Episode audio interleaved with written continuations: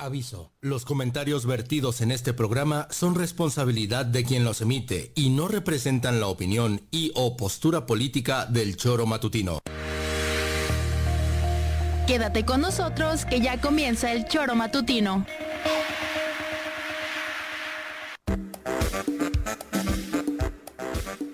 Somos quienes alegramos tus mañanas. Interactúa con nosotros y búscanos en nuestras redes sociales como El Choro Matutino. Sintonízanos desde nuestra página web www.elchoromatutino.com y llámanos a cabina al 777-311-6050. De lunes a viernes, de 7 a 9 de la mañana, por Radio Desafío y también por Irradia FM 103.7. Somos la mejor revista informativa del país. Somos...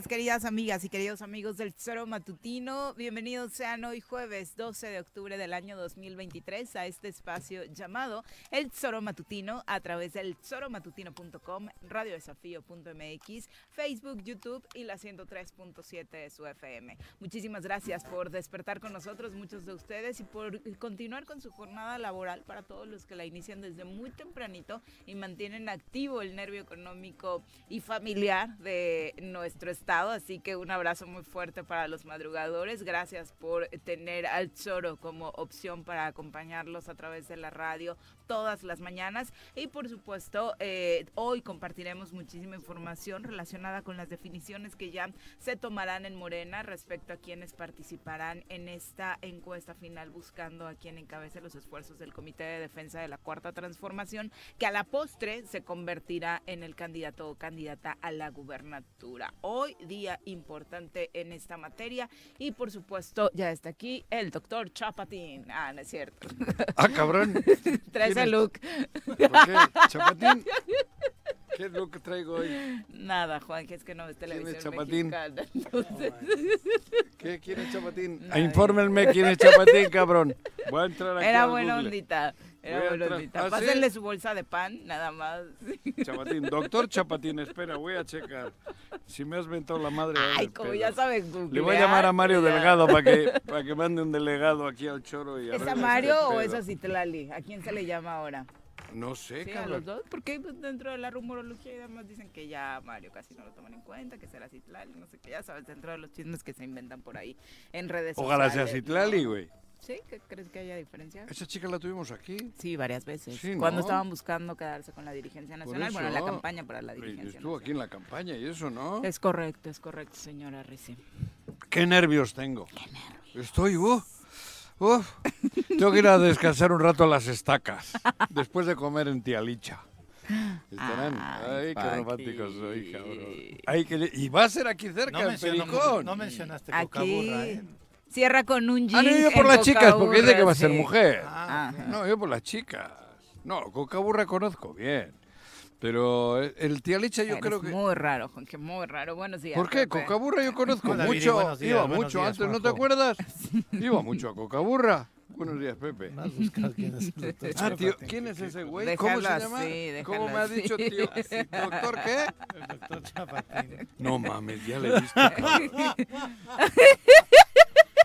ese soy yo. que traía una bufanda siempre. Ah, no, Entonces- hacía frío hoy en Tres Marías.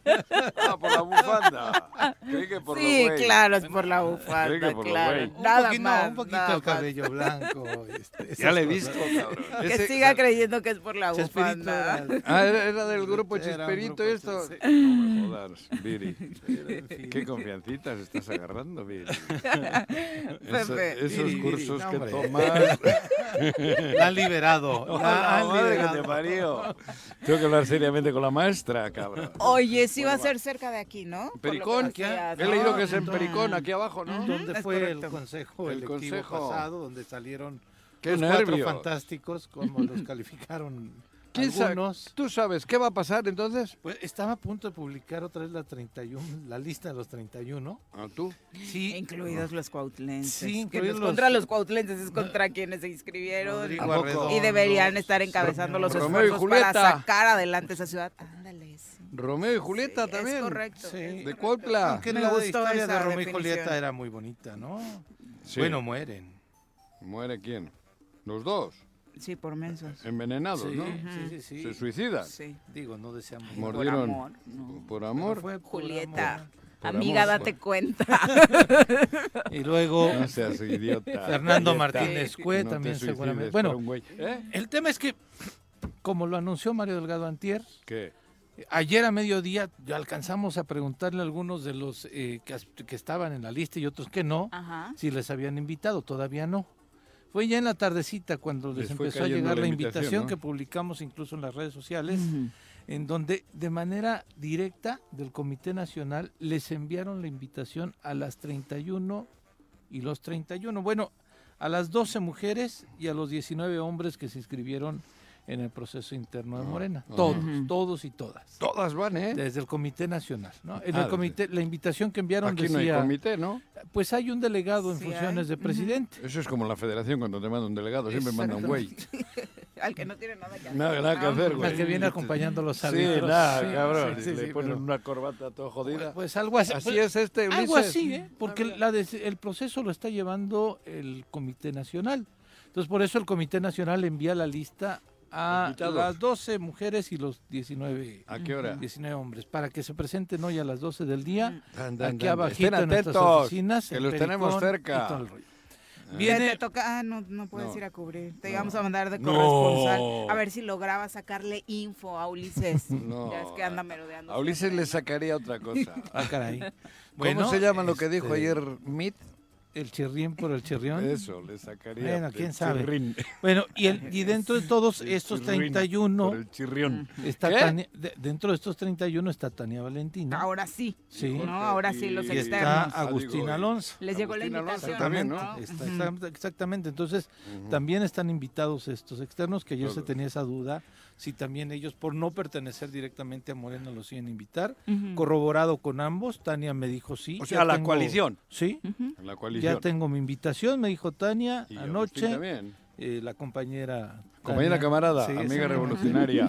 Y este La amiga Agustín, Tania. Agustín me corrobora que lo invitaron. Viene un delegado.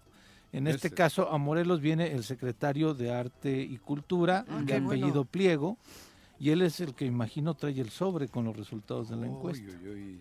El del arte. Entonces, Entre sí. mi arte y su arte. Como en Miss Universo, ¿no? Anda, Así sí. cuando traen el sobre. Sí, ¿no? Primera los Óscares. finalista. Pues Ah. igual ser uno y le mete un par de hostias, un par de madrados, como hizo aquel que no creo que les pongan fondito musical como en la Miss Universo, ni allá. Seis van Ni a les pregunten eh, qué harías Sí. eh, por la paz O mundial. sea, Sí, van a escoger hoy, mundial. van a decir tres parejas, ¿o qué me decías? Van, sí, ya van, no a, entendí. van a elegir, esta encuesta de reconocimiento, dice Morena, ya se hizo. Ya sabes. para ver quién de estos 31 está mejor posicionado.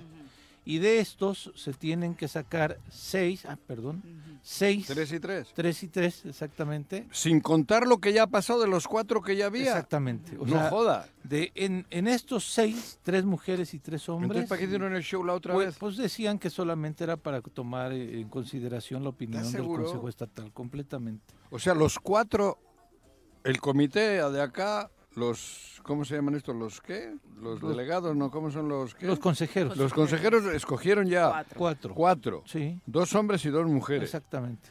Y eso no cuenta ahora, pueden ser distintos. Pueden ser O sea, distintos. tía Licha, Exactamente. que tiene el 0.003% se Sí, puede ir a la goma. Sí. Sí, ya la midieron. Sí, exactamente. Por eso. No, No, pues si tiene el 0. punto- Y Margarita, Puede también, podría ser borrada o puesta. las estacas, O- salvo las estacas, ¿tú crees que pase? No sé, pues yo creo que O sea, ¿tú crees que habrá sí. cambios? ¿Tu pronóstico No, no, no. yo- si es real, Si es así, si hoy veremos, por eso decía yo, hoy veremos cuánto es de cierto que las encuestas son reales. Sí. Porque si me pasan a Sandra, ya valió madres. No le creo a nadie. ¿Crees que Tania Valentina tiene más? Claro, ¿cómo? que Sandra, ¿no? Pero muchísimas más. Estoy de acuerdo yo contigo. no me joda. ¿no? Y Lucy. Bueno, Lucía Mesa, que Lucía, también, me- sí. joder, es que... Pero no hace falta ser... Si van dos mujeres, podrían ser ellas dos, por, por, por, por rating, por, eh, por, por gente, por conocimiento, Sí. por... ¿crees? Araceli Dime. García no va. Brenda. ¿Quién es Brenda? Espinosa, ¿Quién es ella? una diputada federal. Y Juanita. También Juanita, yo tenía diputada. una vecina en Lemona. Bueno, tenemos a Juanita Ocampo ¿Por de qué? Temisco, Juanita? ¿no? Porque las descartas. Pero Juanito Campo no va. No, No, no. Juanita Guerra. Juanita Guerra. ¿Esa de dónde es? La otra diputada federal de también. Cuautla. No mames, no lo conoce ni en su casa. Son legisladoras federales. Joder. ¿Cómo no las conoces? No sé, te juro, yo no sé de qué hablas. Es que te digo, yo decía No ayer, sé. es la Por lista eso. los También tienen 31 sus espectaculares absurdos, ahí sí. de manera importante. tiene- le invirtieron, le Muy invirtieron. ¿eh? espectaculares, porque no saben, no, no me he enterado yo, cabrón. No, pero en serio, no estoy diciendo en broma, ¿eh? Sí, sí, yo también ¿Qué creo. mujeres hay entre las 31? Ha ha dicho que son 12, ¿no? Estas dos que te acabamos de mencionar. A ver. eh, Ariadna Julieta Barrera. de Cuautla. ¿Quién es Julieta? De Romeo, Romeo. Ju- Romeo y La de Julieta. Romeo. Julieta, Bueno, que, que ¿quién real- más? su nombre real es Araceli. Araceli. García Garnica. Para que lo ubiques. pues. Sí, bueno, Araceli. Me, me Este- suena más lo... Fíjate, se ha hecho más conocida ya por Julieta, cabrón, que por Araceli. En un Eh, minuto. Ariadna Barrera, ¿Ariadna quién es? la diputada Ah, no. de, de Jutepec. Ay, Dios mío. Bueno, Qué está lástima. Ariadna. Está Ariadna. ¿Ariadna se apuntó? Sí, sí, sí. ¿Quiere sí. ser alcaldesa, entonces? Ujú. Eddie Margarita Sí, que hay Soriano. muchos casos donde Yo creo que sabemos sí. que, a qué le están tirando. Le están ¿no? tirando para arriba para... Mira, ay, ya viene Para guapo y todo. ah, mira. Ah, tú no estás en la ¿Verdad lista, que parece el güey. doctor Chapatín? Sí. ¡Ah, Gachupín! ¡Ah! Muy bien. Pelea, güey. Qué bueno que llegaste, cabrón. Doctor Gachupín, ¿es el mismo o es otro? Sí, pues No, queda es- bien, o sea, te modifica el, Ah. tu origen étnico. No le pongas ni la entrada hoy. Ni la entrada le pongas hoy, ¿de acuerdo? No le pongas la entrada, que se joda. No le pongas la entrada. Que entre así como va, cabrón. Bueno, terminamos con la lista de mujeres en la que se Sí. acomoda Carlitos. Hay una mujer llamada María Elena Medina, que no ubico, Joder. ¿no? Ya de Eddie Margarita ya la mencioné. Ah. Ah.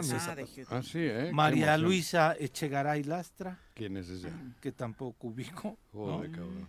Ana Laura Bu- Burgos Pantaleón, que tampoco Pantaleón, ubico. pantaleón, Esas son pantaleón, las mujeres, pantaleón, obviamente. pantaleón, Ya mencionamos- me parece que es una compañera de Tlaltizapán. Ah. Mm, Y ya mencionamos a Lucía Mesa, ¿no? Y este Sí. Tania Valentina Sí, son de las citadas para el día de hoy. ¿no? fíjate. De, Pues eh, de todas esas, ¿Qué porcentaje De- conoces? a cuatro. bueno, Es que no hay Conocer, mucha... con- conocer, conocer. Bueno, Está flaca la caballada. pero ahí. muy flaca. Por eso Y eso digo, hace más obvio quiénes tendrían por conocimiento, Por por, trayectoria. si hoy vienen con tres nombres de mujer- Está ¿eh? muy claro que puede ganar, ¿no? ¿Quién? Lucy Mesa es la... Es que si no viene Lucy No, por obviedad. y no viene No. Tania, si es que la coalición tiene... Tania no creo que tenga un Por buen eso. posicionamiento. Pero tal a lo vez mejor es conocida. Conocimiento, ¿no? Pero, O sea, a ver, tiene- pero tiene ¿quién, conocimiento, pero pero- ¿quién tiene posicionamiento más que ella? Digo, De las que puede tener negativos, pero en positivos, después de Lucy, ¿quién es la segunda de, las 12? Quien ha estado más activamente. Margarita, ¿no? eh, ¿Margarita de qué? Por la Margarita, yo lotería. creo. Ah, por la lotería. Por la exposición, joder, me- cabrón, por la- por si cuando te toca estamos- la lotería no si tiene nada que ver con tu hablando de- esfuerzo. Si estamos hablando de conocimiento, le dio posicionamiento, sí. Juanji. Pero ¿qué A lo mejor no te gusta, pero hay que ser objetivos, ¿no? Sí, y lo Oje- mismo pasa con Tania. ¿Objetivos o oje? Lo primero trata de ser lo segundo. Yo Vamos. soy lo segundo. A mí me parece que Vamos no a saludar está a. Carlitos porque sí va a haber entrada más trayectoria lo que la otra chica. Hombre de izquierda, amante de la música y el fútbol. Llega desde la tierra temisquense el secretario del Ayuntamiento de Temisco, Carlos Caltenco. Bienvenido.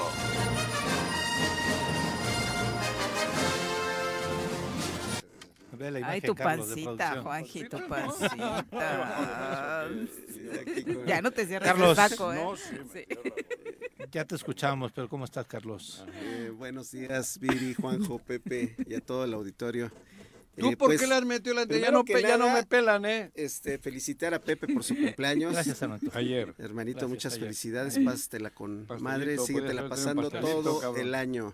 Sí, que así sea. Como dicen que todos los días sean tus cumpledías. Exactamente. Ajá. Y por ¿Estás otro nervioso? lado, le, le quise jugar ahí a- con, Juanjo porque ¿Qué? hoy celebramos 531 años de la resistencia de los pueblos mesoamericanos a un proceso de Lo que conocimos en la escuelita como el descubrimiento de América. el Día de la Raza. Ajá, Híjole, exacto. o sea, Oye, para el, sí. co- el no, colmo, nombrecitos, Oye, ¿no? es el entonces- colmo del Hoy es fiesta, los españoles tienen fiesta hoy. el colmo Gran del fiesta. eurocentrismo, En España, en serio. del racismo y de la barbarie, Claro. este, eh, disfrazada de religión.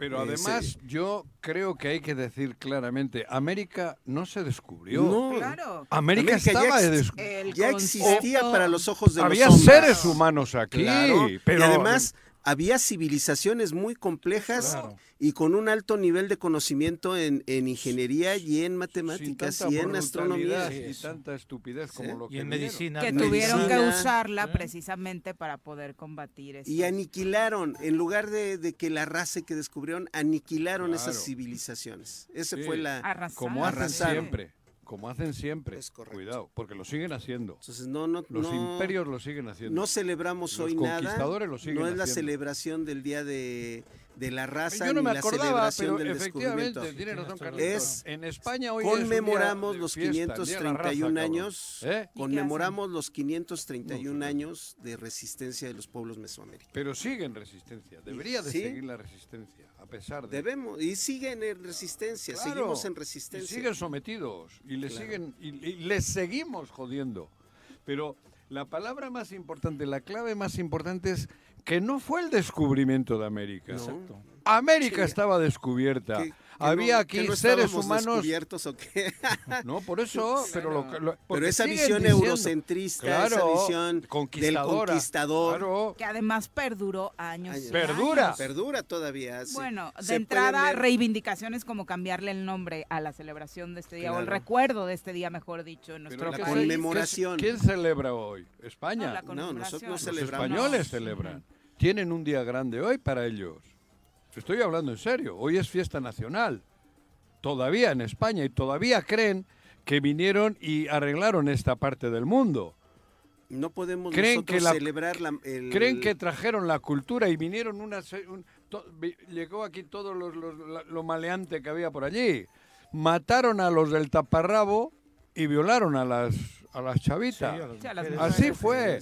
A diferencia propagaron la sífilis, propagaron este La corrupción. la, La, la corrupción, la peste. La la corrupción. viruela. Que todavía sigue. La viruela y la Ah, corrupción. También es día de la Pilarica. La Pilarica, Ajá, hoy, sí, ojo, sí. de- la, la reina de Franco. Franco, ten- le pusieron la- el manto de Franco a la Pilarica varias veces.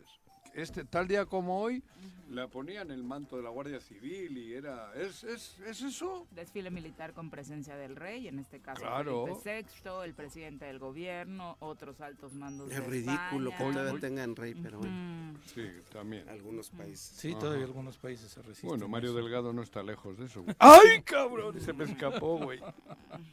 Me se escapó, como Nada. Me se escapó, güey. Dile algo, Carlito. Nada, ¿qué le puedo decir? Dime, De güey. que ya, ya está chocheando. Choteando mangos. ¿Le besáis la mano cuando llega o eso Mira, todavía tiene- no? tiene Porque una hoy estarán ventaja- el y Ulises. Tiene una ventaja Tra- tener la edad, el anillo para que lo besen. entrar a la edad Que que, no eres que tenemos, este, anillo, ¿eh? Que no importa cómo se viste uno, ya se ve uno siempre igual. Sí, Eso yo, sí. yo me he puesto la bufanda por frío, no por verme diferente. Bueno, ¿qué esperas tú como integrante de Morena de hoy, A ver. eh, Carlos? De hoy, bueno, pues Porque que tú va, sabes todo. va a darse a Tú conocer. sabes todo, Carlos. Bueno, de entrada conoce más a algunos integrantes Algunos de la lista ver, que el ¿qué resto va de los morelenses, Según Claro. Pepe, Bueno, yo, Hay- yo hoy van a dar yo creo que tres sí, en efecto, va a haber cuatro mujeres, cuatro hombres. No que tres y ser- tres. Hoy seis. Y el viernes posiblemente, ya con la valoración política, porque hoy, hoy dan pareja. los resultados de la encuesta. De la de encuesta de de, la encuesta de posicionamiento. Y hoy van a saber realmente los compañeros quiénes. Digo, hay compañeros ahí, yo los conozco porque pues, estamos en esta lucha desde hace mucho, pero definitivamente algunos los conoces desde estas dos poco, si es compañeras lo de que la lucha, logré cabrón. identificar, pues es obvio que no tienen Ujú. un posicionamiento y un conocimiento como para que en la lucha puedan estar en la a, a encuesta. Ulises. Ujú. La lucha, ¿lo conociste a Ulises? Ah, ¿Qué, qué eso qué? Yo conocí a unos en la lucha, no a todos. Ah, Ah. ahorita, ahorita has dicho. Has- Antes has generalizado, no has dicho a unos. Ay, tienen No, razón. No- todos han entendido este cambio de conceptos. Eh, me acaba de mandar un radio escucha este anuncio del Tribunal Superior de Justicia de Morelos de suspensión de labores hoy por el Día de la Raza. Ay, ¿Qué tal? Tribunal Así lo puso el Tribunal. Superior de Justicia. El día de la raza. ¿Qué tal? Sí. Tribunal Superior de Justicia, jueves 12 de octubre, se suspenden labores con motivo de la No. conmemoración No del sé Día si de la eliminaron el, No tronco de historia de la Facultad de Derecho de la UEM, pero. Bueno, sería eh, el cambio en México de nombrarlo como Pero Día de la Resistencia Indígena ¿quiénes- es reciente, pero ya lleva algunos añitos, ¿no? ¿quiénes Tal vez no en la escuela, ¿no? Eh, El el Tribunal Superior de Justicia, Gamboa según con- anunciado Gam- Gamboa y su a través de las redes sociales. Ellos van a celebrar la El conquista. anuncio dice No no, corren los términos en materia civil, familiar, mercantil, laboral No, y joder, penal Eso no puede ser. en conmemoración del Día de la Raza. No es face news eso. Y ahora, la la- raza, Día de la raza. la eso cuenta es oficial. Cabrón. Eso De es de jalarse Morelos. los pelos. Fascismo Día puro. de la raza. Ujú. Sí, ese- ah, yo Sí, cuando iba en la secundaria. De la reivindicación primaria del racismo caucásico español. Ahí está, en esa Pero te está diciendo que la en ese acuerdo. Por eso Hoy van a celebrar hoy el Día Hoy de la van a Raza. celebrar el Día de la Raza, pone así. Dios, Dios. Hoy, mon en todo caso, conmemoremos el día, este, los 531 años Pero de ¿cómo les resistencia de los eso? pueblos de Mesoamérica. ¿Cómo les permiten que hagan, Mira, que, que hagan ese anuncio? Fue eh, Sí. esa declaratoria de derechos humanos del decenio de los pueblos indígenas que ocurrió de do- eh, 1995 a 2004 cuando la Asamblea General de las Naciones Unidas adoptó una resolución que proclama eh, que obviamente el nuevo concepto es el Día de la Resistencia Indígena. Indígena. Eso sí, y estos van a celebrar el Día de la Raza. Te digo. Es el colmo. Pero te lo está diciendo la del tercer poder. Es el De colmo. Morelos. Es el colmo, te estoy Esto diciendo. es- esto no sé si ya no ven historia en la ¿Qué van a ver de historias si Derecho, no, saben? No, no, eso, eso es imperdonable. Que Pero bueno. pongan todavía hoy, que va- hoy no trabajamos por, con- por, por celebrar el día, por, Sí, por- y no son los, y no conmemorar. son Conmemorar, los, bueno, no pero son si no los trabajan, únicos, celebran. ¿no? O sea, hay, me parece que otras. Es eh, como el, el- el día, que el día del trabajo. usando el término, ¿no? de la raza. La invitación es un poco a, pues. Te lo digo ¿no? yo. El día del trabajo no, no están los trabajadores descansando en sus casas. El de día del trabajo es un día en el que el Lucha. trabajador lucha. Claro. Hoy es es igual. reivindicativo, no es, Es no es, no- reivindicativo, no es festivo. exactamente, exactamente. Cabrón, esto está cabrón. ¿eh? Y lo grave es que ahora una sí me has institución, enojado, Viri. Una institución mexicana, uno de los tres poderes del Estado, De Morelos. siga conmemorando el Día de la Raza. Morelos, cuando tanto. Insisto, no es la luchó. única institución, hay varias dependencias que, pues, desafortunadamente. Y además, aquí que tanto dice Jesús Zabaleta, que ha sido un este- punto de, este concepto, de ¿no? lucha por la independencia, que ha sido Morelos. Y déjame avisarles hemos a los de comunicación social de Temisco, no la vayan. Oye, Sí, hace Porque también es parte Temisco de van a trabajar. Sí, claro. No es un Porque día de asueto, no, ¿no? la. Secretaría de Educación Pública no lo considera como No día está en de- el lo- calendario. día No está de en el asueto. calendario. ¿Cómo van a tener la día ley, de asueto? la ley federal del trabajo tampoco lo Claro considera como no. día de asueto. Sería ofensivo. Sí, exactamente. Yo, yo El daño no- todavía mucho que ya se no sufren consecuencias de aquella atrocidad, de ese momento tan nefasto que llegaron a conquistar, porque nada de descubrir es mentira.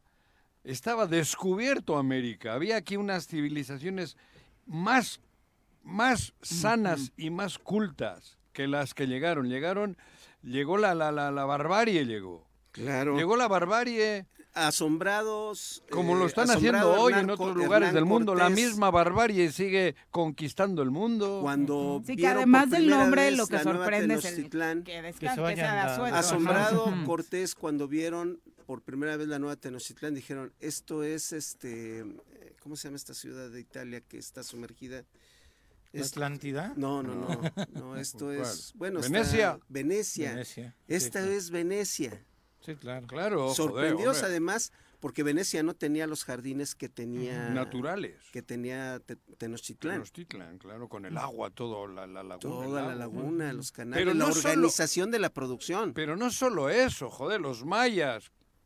El conocimiento de la Pero que yo te estoy hablando mayas, de la- yo de te matemáticas Es que no estoy hablando solo de México, estamos hablando de Latinoamérica o de América. Porque ellos dicen descubri- descubrimos América. sí.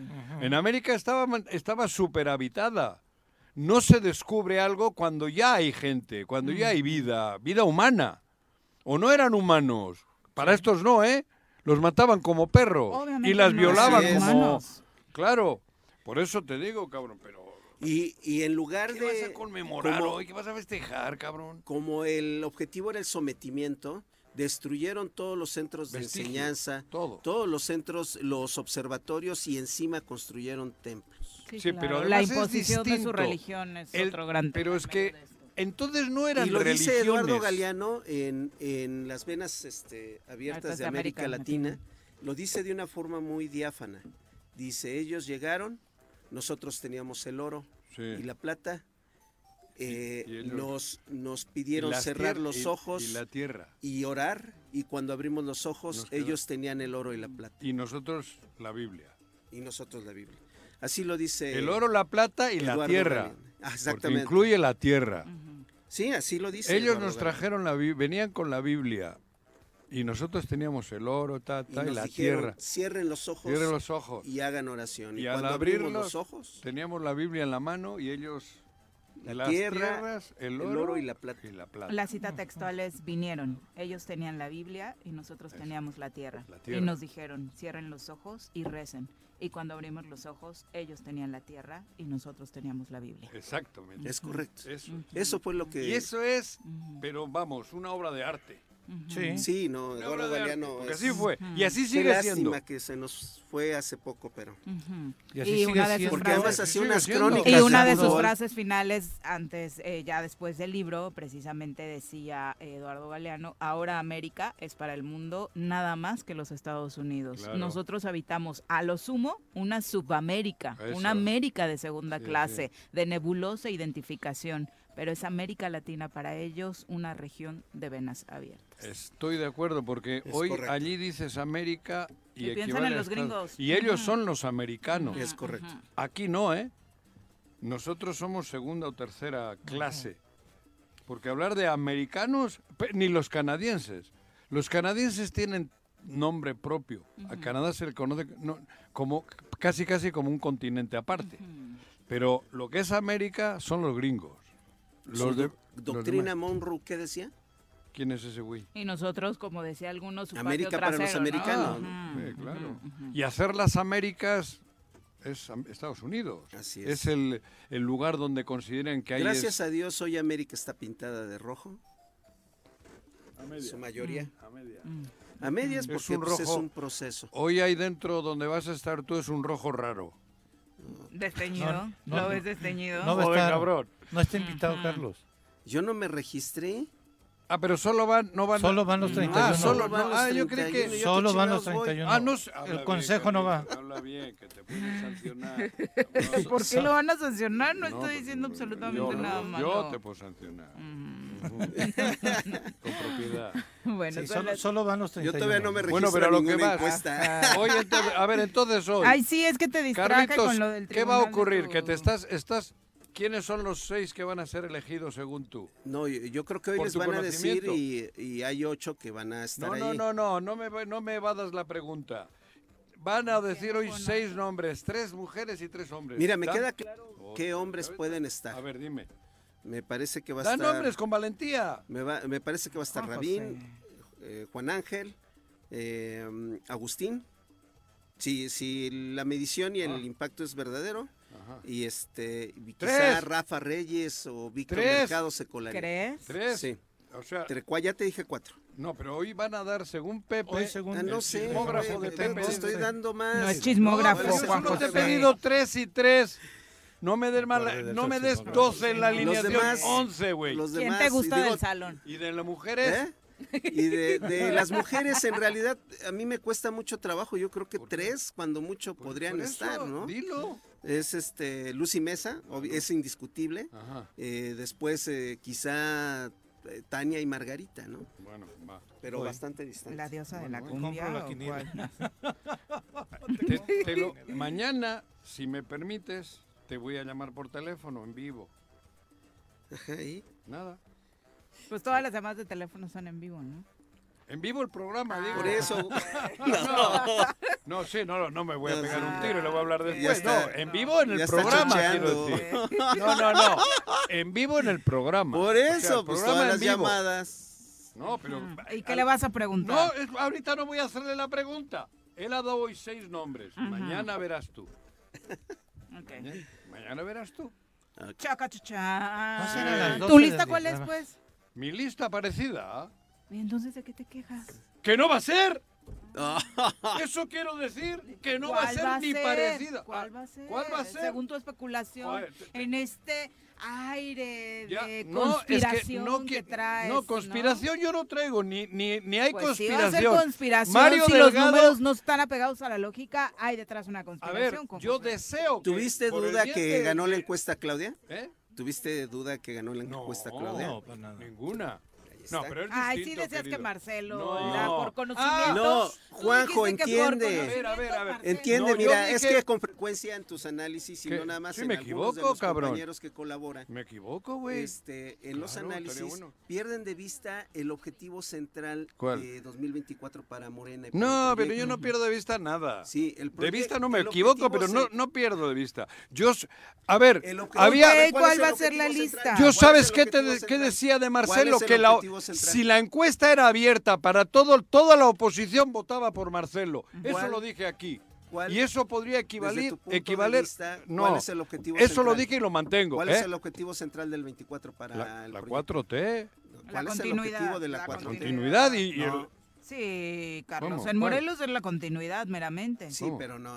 El, el objetivo de la 4T ¿Qué? es la mayoría calificada en el Congreso y la única manera de bueno. ganarlo Ah. Sí, pero, es sí- lanzando a los mejores posicionados en cada una de las candidaturas. pero para, Es la por, única por manera de eso, pero para ganar el Congreso tienes que ganar las gobernaturas, ¿eh? Por eso. Ah, claro. Sí, pero Ah, bueno. teniendo como objetivo central la mayoría calificada, Morelos sigue estando sacrificado, porque hoy tenemos representantes de Morelos en el ver, Congreso de la Unión que la verdad es que no han servido para claros. mucho. Yo te ¿Y de qué han hoy- servido para Morelos esos Te diputados digo hoy? Carlitos, Ni los conoce Juanji, ¿quién es? a las diputadas y diputados federales de No, no conozco a la mitad del partido ese que está ahí, de esos que están militando, que son de reciente incorporación, ninguno. No me jodas. Tienes a Cristian Carmona como... No está en la lista. ¿eh? No, pero quiere ser alcalde de Ya- Yautepec, cabrón.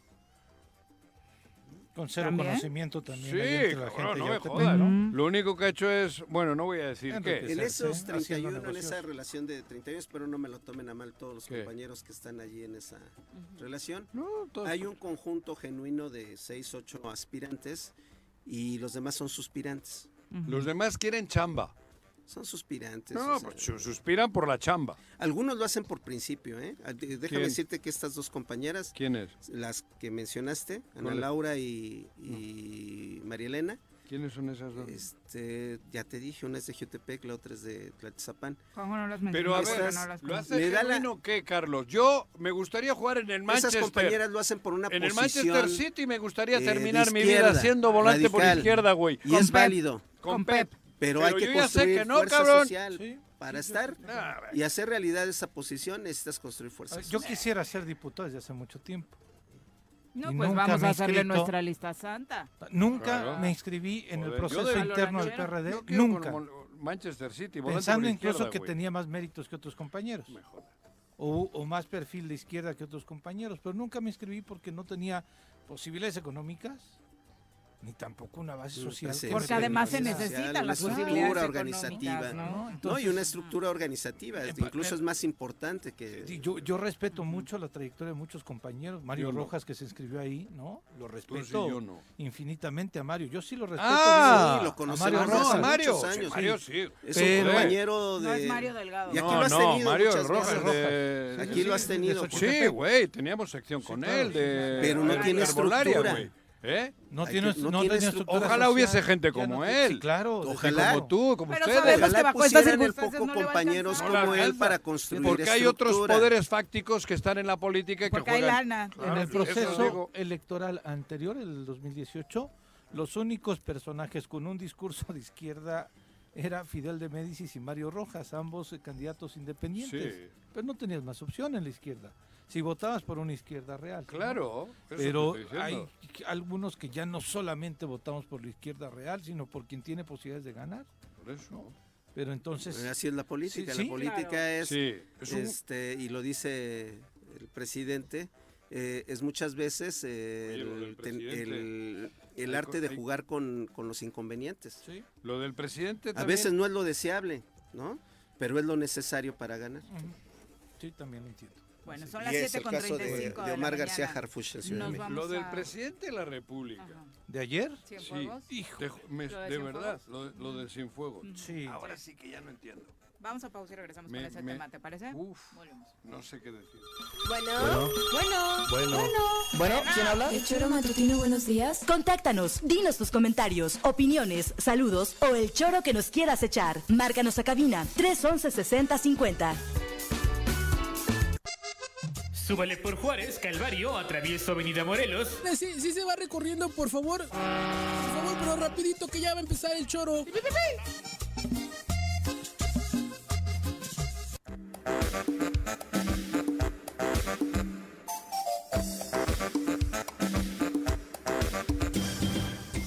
Siete con 39 de la mañana, gracias por continuar con nosotros. Reportan aparición de mensajes de la delincuencia organizada en el centro de la ciudad y en patios de la estación. Sí. Con De nueva cuenta con el número telefónico este que están dejando para que reportes ¿Qué tal, como ah? ciudadano si estás siendo víctima de extorsión ¿Tienes o el algún teléfono? otro Por- delito. Sube esas mantas, sube al chat ese que tenéis con, Ah, con los amigos. Sántome. con Santomé. y eso, Sí, es cierto. Bueno, lo, Digo, Para que les Santomé marque, ¿eh? le podía hablar a ellos también. Oye, cabrón, Ay. tenemos pedo, no, no detenemos a nadie, güey. digo, tiene que ser chamba de la, de la fiscalía, pero las detonaciones de armas de ayer. ayer en el mercado pueden estar vinculadas porque los ¿Hubo personajes, sí, en la noche, aproximadamente a las 9 de la noche, detonaciones autos, de armas ¿no? contra autos. No hay reporte de ningún lesionado. Ah, Lo mira. que me mencionaban es que puede ser una camioneta Honda de la CRB, este modelo, Ujú. negra. La que nos Ujú. robaron. La que Sí, exactamente, exacto. la que pasó echando bala acá. Y por los personajes que mencionan en las narcomantas, podría ser una reacción de estas. O sea, tienen que ver posiblemente Ah, con esta situación. ¿no? Entonces, sí. Saludos a Pedro Piedras del Jicarero. Dice todos con Palestina y porque regrese la paz a ese territorio. Al menos es mi postura, dice Pedro. Regrese la paz este le tienen que ¿Cómo se llama él? territorio. Pedro, coincido contigo totalmente, Pedro. Eh, Lo hablamos en el corte, desgraciadamente, justo estaba dando su postura. Carlos sobre el tema. CN CNN y la otra esta BBC son las que predominan en el mundo como cadenas informativas y la única versión que ponen es la versión de Israel. Pero los 70 años de genocidio israelí sobre el pueblo pal- palestino, ¿cuándo han protestado? ¿Cuándo salen los líderes de la derecha? ¿Cuándo sale Felipe Calderón a protestar? Por eh, tantos eh, niños, porque ha habido casos de una, hubo un caso de una escuela, 300 niños asesinados en un bombardeo israelí sobre, sobre la franja de Gaza. Y sobre lo que hoy es la franja de Gaza, cuando antes era un estado, que era el estado palestino. Eh, yo creo que eh, es una eh, eh, es, es una de las cosas más indignantes la forma en la que se maneja la corriente de opinión en el mundo, en el que hoy los agredidos son los israelíes. Ujú. Sí, esa es la, la visión que. No, eso no quiere decir que aprobemos lo que hizo Jamás. este, Tampoco. jamás. También, sí, sí, ¿no? sí. Eso no quiere decir que, que aprobemos lo que hizo jamás. Pero creo que, que eh, no debe perderse de vista que este conflicto lo inició Israel a invadi- al invadir un país. Te dicen algunos que hace 450 mil años era el reino de Moisés y de no sé quién. Isaac. Isaac y la ching. Cabrón. Abraham. Era la y los cromañones vivían, cabrón. Y los otros en Europa no eran cromañones, eran los no sé qué madres, ¿no? Y hay que recurrir ahora a los cromañones porque eran los que vivían en Europa. Ni no había belgas. A ver a quién le dejaron las escrituras del territorio. Claro. ¿no? Tenía que ver los cromañones tenían que haberse inventado una Era una religión. justificación, hombre, como por Dios. todas las guerras de Claro, conquista, eh, A mí que no me vengan con con la religión. Claro, Bueno. religiones, escritos, papeles. Hay, hay algunos cambiando, pero De los sionistas, ojo, no de Sion- los judíos. No, de no, los está claro. sionistas, Hablamos de los, del sionismo. del sionismo. Judía. De quienes han utilizado a la Claro. religión este, ju- Si son los mismos que le dieron en la madre a Jesucristo. Su barbarie y su, su este, eh, actitud bélica y conquistadora. Yo no sé quién era Jesucristo, la verdad. Pero los que le dieron la madre fueron ellos. Mm. Los sionistas. Ahí también, cabrón. Digo, al Chile, ¿eh? Sí, sí, sí. Y ahí, de ahí luego. Quienes y- lo condenaron Ah. fueron ellos. Sí, claro. Por eso, pero porque les dijo Moisés. Es correcto. No, Moisés sé. no. Bueno, Moisés, o la prima de Moisés. o- Pero el caso es que están exterminando a un pueblo que estaba ahí ahorita, no hace 450 mil años, ahorita. Y se sacan de la... Bueno, pero ¿qué- ¿qué iba a hablar yo de otra Abelardo cosa? Maya, nada más para terminar, dice que sabrán qué pasa o pasó en Avenida Universidad, no hay paso por el Instituto Nacional de Salud Pública, hay un accidente además de la obra, ¿no? Murió una persona, hubo un encontronazo ahí entre una camioneta y una motocicleta. no me digas, murió y estaban por levantar, sí, estaban por Uy, levantar el cuerpo de esta persona. Es un poquito más arriba del Instituto Nacional de Salud Pública que derivado de la obra y de esta complejidad, porque además es la única vía por la que como ¿Qué puedes llegar. ahí, pues? La del Ayuntamiento Vinieron de acá a decirnos, Juan José. Demetrio No, no, nos no contó me sobre la obra. Joder, ¿tú crees que me voy a acordar yo con Vinieron- tanta... Con lo preocupado que estoy yo con tía Licha y Entonces, las sí, estacas. hay una persona que- fallecida. El que ya saben que no es buena mi opinión de Cuernavaca, pero en esta ocasión yo, yo quiero abogar porque la gente comprenda que las obras son necesarias. Y de repente la gente no entiende que, eh, por un lado quieren obra, ¿no? Hay que Ahí respetar. hay, hay cuestiones que se tienen que hacer, este, necesidades de infraestructura que se tienen que resolver. Pero por otro lado se molestan Sí, de que de la- que se hagan las obras. El, el tema, No, hay que ser pacientes. Sí, Normalmente es una molestia de un mes, mes y medio para tener resuelto un problema de muchos años. El tema de, esta, de este accidente, desafortunadamente, es que las únicas vías para llegar a la universidad están abajo de donde sucedió ese accidente. Ya. Entonces, como está... Se forma el tapón. Exactamente, está, ah, eh, pues, como le ponen ahí. Ha habido obras- Pero en fin. que las hicieron en el libramiento fue una desgracia total, porque sí había obra, pero la señalización, Ah, todo sí. fue, No, pues, murieron, la vida de mucha murieron muchísima gente inocente por, por la Una falta de. Ah, inversión, claro, el claro, paso sí, express. sí. Una mala Aquello fue un crimen. Chacho Matar, un abrazo, gracias Chacho. Pati Delgado también Hola. dice, jaja, sí se parece, vienen con todo. Sí, claro, Pati. ¿Quién ha dicho eso, se Pati? parece. Mira, Pati, No hay duda. mira, Pati, no me hagas que diga... Bueno, Mira, querías hablar Pati, sobre cabrón. otro tema. Durante la ceremonia conmemorativa del bicentenario del heroico Colegio Militar en Veracruz, el presidente Andrés Manuel López Obrador ayer otorgó una condecoración al general Salvador Cienfuegos, quien como secretario de la Defensa Nacional durante el sexenio de Enrique Peña Nieto y que fue detenido en 2020 en Estados Unidos.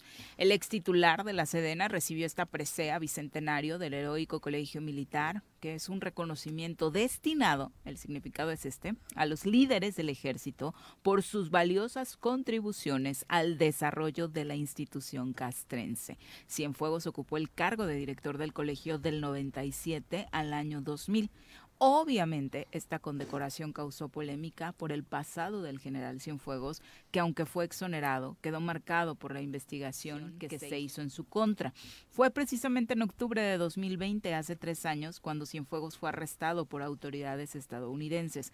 Le acusaban de presuntos nexos con el narcotráfico. Sin embargo, meses después, la Agencia Antidrogas de Estados Unidos, la DEA por sus siglas, retiró los cargos, transfiriendo la responsabilidad de la investigación a México. dijo, investiguenlo ustedes. En 2021, la Fiscalía General de la República exonera a Cienfuegos y concluye que no se ejercería acción penal en su contra y ahora López Obrador le entrega la presea bicentenario del hero- heroico colegio militar. Es un tema Yo creo que es un hasta me cuesta poder de hablar.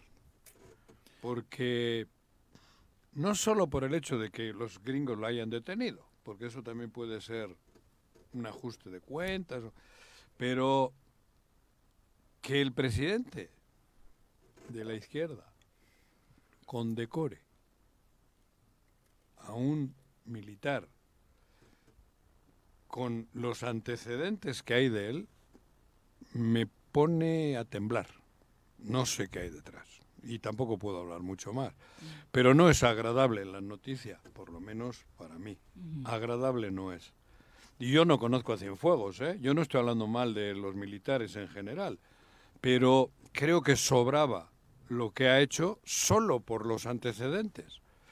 Bueno, Porque... fue, fue secretario de Defensa en el caso Ayotzinapa. No, por eso, por los ante- a esos antecedentes me refiero, Sí. ¿eh? no a la detención. Sí, sí, sí. Me refiero a los antecedentes Sí, históricos. Que eso es lo que más duele. Y él bueno, mismo, que duele el todo. propio pero- Andrés Manuel se refirió a él en una mañanera, cuando lo detienen, a él y a Peña Nieto. Sí. ¿Y para qué lo condecora hoy? No sé. Hay, esas son las cosas que... Bueno, es creo que Tal vez haber- cambió su imagen. Y en- nadie de, la, Pero- nadie de las fuerzas militares brincó por la condecoración también, ¿eh? ¿eh? Nadie de las fuerzas militares brincó por la condecoración. Bueno, pero por eso, pero es, a eso me refiero. Sí. Yo creo que hoy en día los de izquierda, la gente de mayo de octubre del 68, no creo que es una noticia agradable. No creo que era necesario, me parece a mí, a simple vista, no sé por qué lo ha hecho. Es complicado poder opinar, ¿no? Porque yo, bueno, se podría ser más rudo, no quiero ser más rudo, porque bastante me ha jodido en mi mente ver el, el- el acto de ayer. Y no conozco a Cienfuegos, ¿eh? Pero creo que significó mucho. Creo que era innecesario. Era innecesario, creo yo. Creo que era innecesario. Pero bueno, hay cosas que, que, que se están viviendo que no, no se llegan a entender. En su libro, A mitad del camino, el presidente López Obrador eh, relata que recibió una carta de Cienfuegos en la que le decía, compartió poco, pero dice que parte del texto era, le escribo estas letras, presidente, orillado por las circunstancias que se han venido dando. Eh, desde el día 15 de este mes, eh, todo, toda mi vida se ha centrado en esta terrible coincidencia de mi detención en el aeropuerto de la ciudad de Los Ángeles. Mi detención fue arbitraria, injusta y humillante. Eh, no sé si No, pero dentro de si no estoy hablando de la había- detención. Había una explicación muchísimo más a fondo o pruebas que en este caso sería importante conocer para el país que pudieran haber hecho que el presidente Yo- cambiara su postura. ¿Tú te imaginas que gane Rabín, por ejemplo? Que gane Rabín o Agustín Alonso la gobernatura y le condecoren al vicealmirante Guarneros? ¿Se imagina alguien eso? Que yo no sé, ¿eh? Igual es puro y casto en la Marina y... ¿Se imaginan eso? Sería una falta O de que, respeto. bueno, voy más lejos, o que le condecoren a Capela. Digo también, ¿eh? Un gobierno del contrario. Un a- gobierno contrario que le crítico a- Ajá, exacto. No, ellos que lo condecoren a Capela. Yo no. creo que porque la justificación sea porque fue oposición o eso. No, no, no. Yo creo Estoy que es hablando- por los actos de Por los personas. actos, a eso me refiero, ¿No? cabrón. Sí, sí, sí. Eh, Por eso a veces Andrés Manuel nos deja Sí, con la boca abierta y mal. mal. Yo más que con la boca abierta es con un amargor.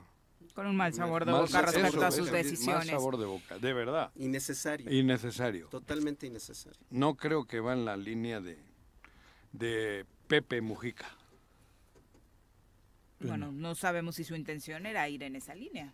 No, no, no, pero no, no, no, quiero decir en mi comparación de dos líderes es que, son es que distintos. también hay que entender, Pepe Mujica eh, ni por asomo pasaría en su cabeza porque fue preso político. claro. Tuvo 10 Luchó. años este, enclaustrado, aislado, solo en una celda. Pero, 10 por- años pero porque se con enfrentó militarmente contra ellos. 10, 15 años, creo me parece. Se enfrentó militarmente. Sí. Tuvo cinco balazos. Sí, por eso para él es impensable hacer un, Claro, a eso, eso quise decir. Ajá. Bueno, va. Andrés Bueno. Manuel nunca pasó por eso. No. Parte de esto que sucede en el país y que, insisto, ayer pues eh, causó polémica en redes sociales al conocerse esta noticia. Mucha gente de izquierda hoy está Molesta. Molesta. con Molesta, chorrillo. sí, claro, sí, molesta. la verdad. Eh, ¿Qué está pasando a propósito del tema internacional? Esta mañana Israel lanzó ataques a gran escala contra Hamas en la franja de Gaza. Las fuerzas de defensa de Israel han anunciado este jueves que actualmente están llevando a cabo un ataque a gran escala contra lo que dicen son objetivos específicos es terroristas pertenecientes a la organización terrorista Hamas Sí. en Gaza. Es como se desarrolla el Sí. conflicto en este, en este momento. La hipocresía de, hay que señalar la hipocresía Objetivos de la, específicos. De la derecha, del, sionismo israelita, Mm. del sionismo israelí y de, y de la derecha en todo el mundo que eh, haciendo Del sistema, Carlos. nado sincronizado con BBC y con CNN, no tienen otra versión más que la de Israel, pero como lo decíamos en el comentario del Radio Escucha, los más de 70 años que, que Israel está eh, en un genocidio, porque es eso, un genocidio sobre el pueblo palestino, ahí sí todo el mundo calla, como si los palestinos mm, fueran una raza inferior. Eh, eh, Si estamos hablando el día de la raza de eso, la famosa raza, es parecido, eso me refería al principio. Es, eso. es Sigue el Por imperialismo. eso confundes a la gente del tribunal porque tú lo sigues diciendo, Juan José. No, lo sigo diciendo por lo que acaba de decir Carlos. No, "Ah, es el no, día no, de la yo estoy raza". hablando Hay que de- descansar para ellos, reflexionar. ellos les siguen llamando el día de la raza y ellos, los sionistas, están en el día de la raza hoy. Claro, vas a dar el claro. Ellos son la Sí, raza es- otra vez. Sí, sí, sí, se constituyen como una raza Porque les superior, dijo Moisés. para ellos, El eh, acuerdo no, 12-10-23 es que a partir de 2024 se descansa en el Tesoro el 12 de octubre. El día de la raza. De la cabrón. Pilarí por la Pilarica. La pilarica. Para no entrar en problemas Mira, por la Pilarica. Prefiero el doctor. Prefiero el- por el día del doctor, ¿qué? Chapatín. Chapatín, cabrón.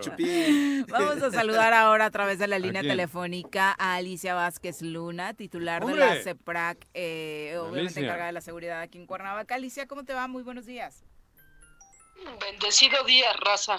Ay, ay, ay, ay, ay, ay. Oye, Alicia, eh, platicar acerca de recientes acontecimientos en la ciudad, uno de ellos que por supuesto eh, pues impactó a la sociedad, porque aunque hemos visto este tipo de noticias en otros lugares del mundo, del país, pues de pronto ya escuchar sobre alumnos armados en escuelas eh, asusta a propios y extraños. Cuéntanos qué ha 18, pasado. en la 18.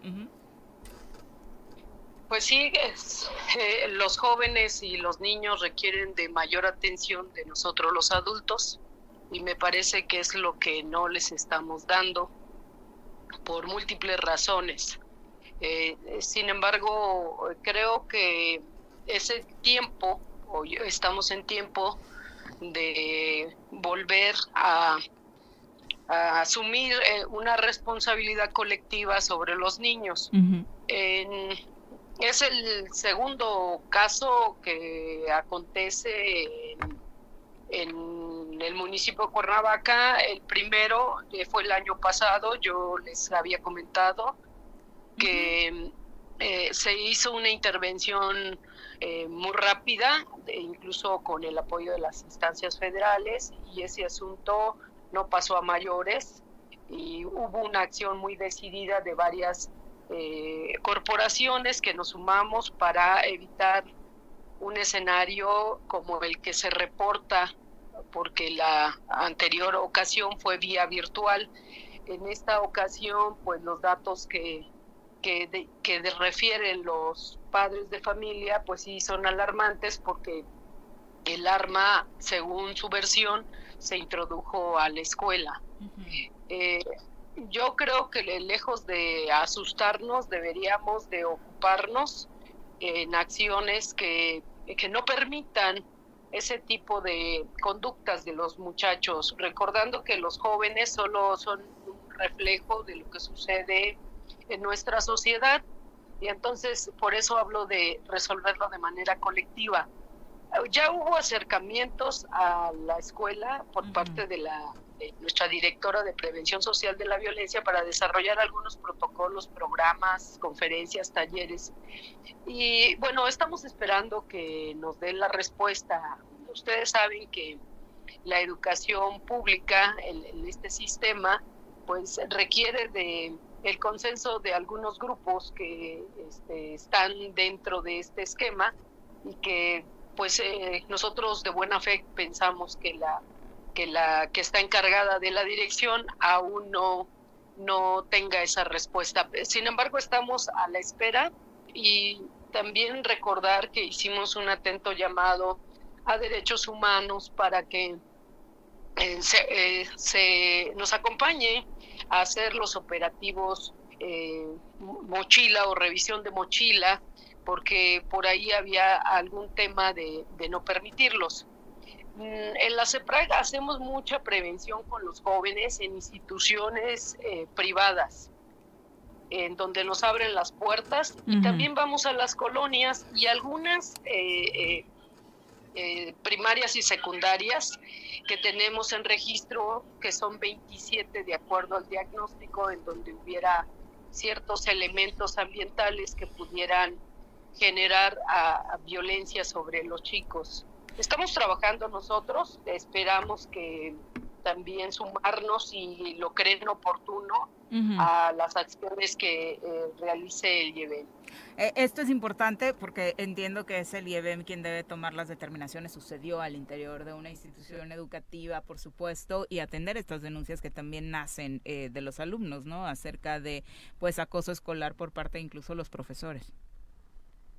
Sí, eh, bueno, en, en todos los niveles siempre hay rumores de estas de estos comportamientos. Tam- por eso nosotros damos una capacitación, conferencias y orientaciones a los a los maestros y a los administrativos y vamos más allá, convocamos por medio de las escuelas a los padres de familia porque aquí es una suma de, de todos el tema de que los maestros acosen a, los alumnos, pues no es una, una buena acción, eh, porque se supone que ya adultos somos más pensantes, más maduros, más responsables. Y eso es algo que no deberíamos permitir nadie, nadie en esta sociedad, que un adulto de alguna forma pueda acusar a un alumno. Sí, claro, que eh, se violente aparte desde el aula sería, sería terrible. Eh, Alicia, y por supuesto no podemos dejar de lado pues estos acontecimientos que se han dado en, en Cuernavaca de forma reciente y que también por supuesto eh, ponen en alerta a la ciudadanía, particularmente al sector empresarial, este asalto que desafortunadamente ocurrió en un centro comercial en las plazas, en el centro de la ciudad. Pues eh, mira, es un centro eh, eh, comercial que eh, se encuentra precisamente en el centro histórico y que tiene o tenía en ese momento seguridad privada. Es decir, en la plaza se cierra a un horario determinado y la, y la seguridad se hace cargo, la seguridad privada que ellos contrataron.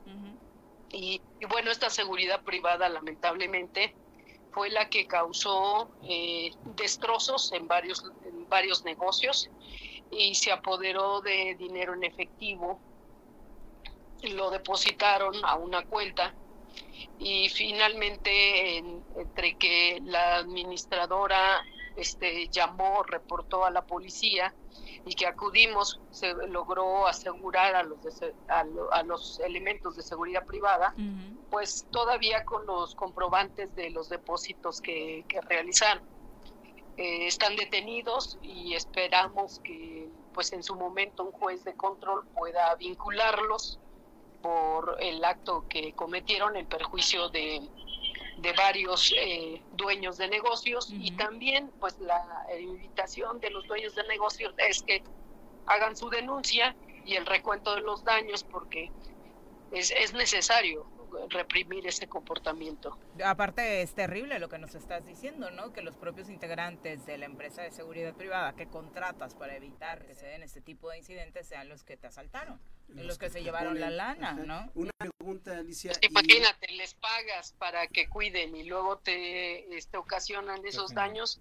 Digo, este, pues es, es, es terrible, efectivamente, como tú lo señalas. Sí, que ¿La empresa está y involucrada? ¿La empresa en sí está involucrada? Mm, No podemos asegurar nosotros eso. Los eso elementos será parte de las Investigaciones. investigaciones que realice el Ministerio Público. Porque Nosotros imagínate, no- contratas nosotros un... te, te decimos de manera objetiva, eh, aseguramos a los empleados y el resto le corresponde al Ministerio Público. Alicia, en, en el, en el entendido de que el resto le corresponde a la Fiscalía, eh, ¿puede haber más involucrados o hubo más involucrados según los videos de vigilancia de estos dos que detuvieron a ustedes? Pues eh, eh, parece que sí hay más involucrados. Ah, tendría el Ministerio Público que pedirle a la Comisión Nacional Bancaria y de Valores que le dé el nombre de las personas, que- de las cuentas a las que fueron los depósitos. ¿Qué cambio? Claro. Ahí, ahí está también. Sí, Hay claro. que seguirle al hilo Ah, del dinero. Claro. Igual Claro. llegan a Palacio Nacional. Sí, cabrón. porque además si fueron Digo, a- Palacio Nacional. yo. si fue a través de depósitos va a ser más fácil rastrearlo. ¿Quieres perder la supuesto. nacionalidad? Al Zócalo, güey, quise decir acá. Perdón, perdón. Exacto. eh, Correcto, este tendrán que hacer las diligencias adecuadas para que se esclarezca bien este hecho y bueno, pues se logre una, una este, en su momento una sentencia de acuerdo a- al hecho que se cometió y a las personas que se encuentran relacionadas. Perfecto. Alicia, pues muchas gracias por la comunicación. Buen día a todos. Muy Hasta buenos luego. días. Adiós. Hasta luego. Buen día. Son las 8 con 4, volvemos.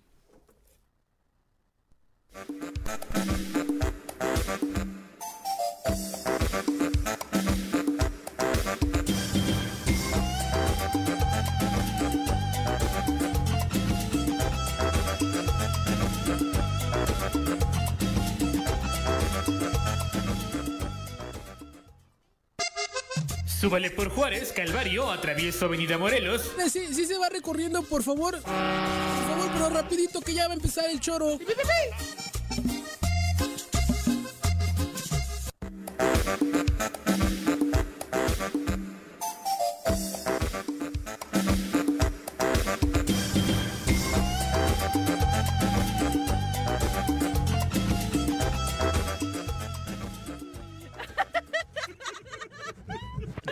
Ocho con 8 de la mañana ya llegó don Jesús Zabaleta Castro. Es tiempo de decir la verdad conforme es en sí misma. José María Morelos y Pavón, 1812. Memorias y olvidos. Una mirada a la historia estatal y nacional con Jesús Zabaleta. ¿Cómo te va, Jesús? Muy buenos días. Muy buenos días. Nada más vienes a poner el desorden, ¿eh? ¿Por Fuera qué? del aire. Carlos, Viridiana, José. ¿Cómo estás, Jesús? Buenos Jesús, qué gusto recibirte, como siempre. Gracias igualmente, con un aire más fresco y más limpio en esta cabina. Se respira mejor, ¿verdad? Sí, menos denso. Ajá. Sí. Ya, ya se fue el doctor Gachupín. Sí. el madrileño. Correcto. El amigo del madrileño. madrileño. el nuevamente amigo del madrileño. Los reconciliados. Oye, Jesús, traíamos una discusión respecto al concepto que se tiene de este día. Pues eh, alguna vez lo abordamos aquí y efectivamente hay una malformación que tenemos de conmemorar el Día de la Raza, que es un absurdo por completo. Eh, tampoco es el, el- el día de la reivindicación de los pueblos originarios. ¿Tampoco te gustó ese concepto? No, porque, a ver, hay que entender qué era el, el territorio que se conformó, eh, que después se denominó Nueva España. Eran muchos eh, imperios, eran muchos territorios, eran muchos pueblos que vivían en, en- en constante confrontación, en constante conquista, invasión, saqueo, asesinatos, violaciones. Eh, la Triple Alianza no era eh, el único gobierno, no era eh, el único imperio. En las diferentes regiones había diferentes formas de organización política y social. Eh, algunos no tenían que ver entre sí, otros competían permanentemente, insisto. Y cuando llegan los españoles, eh, lo que existe es una guerra entre los pueblos que evitan ser sojuzgados por el más importante de los pueblos, que es el que integra la Triple Alianza.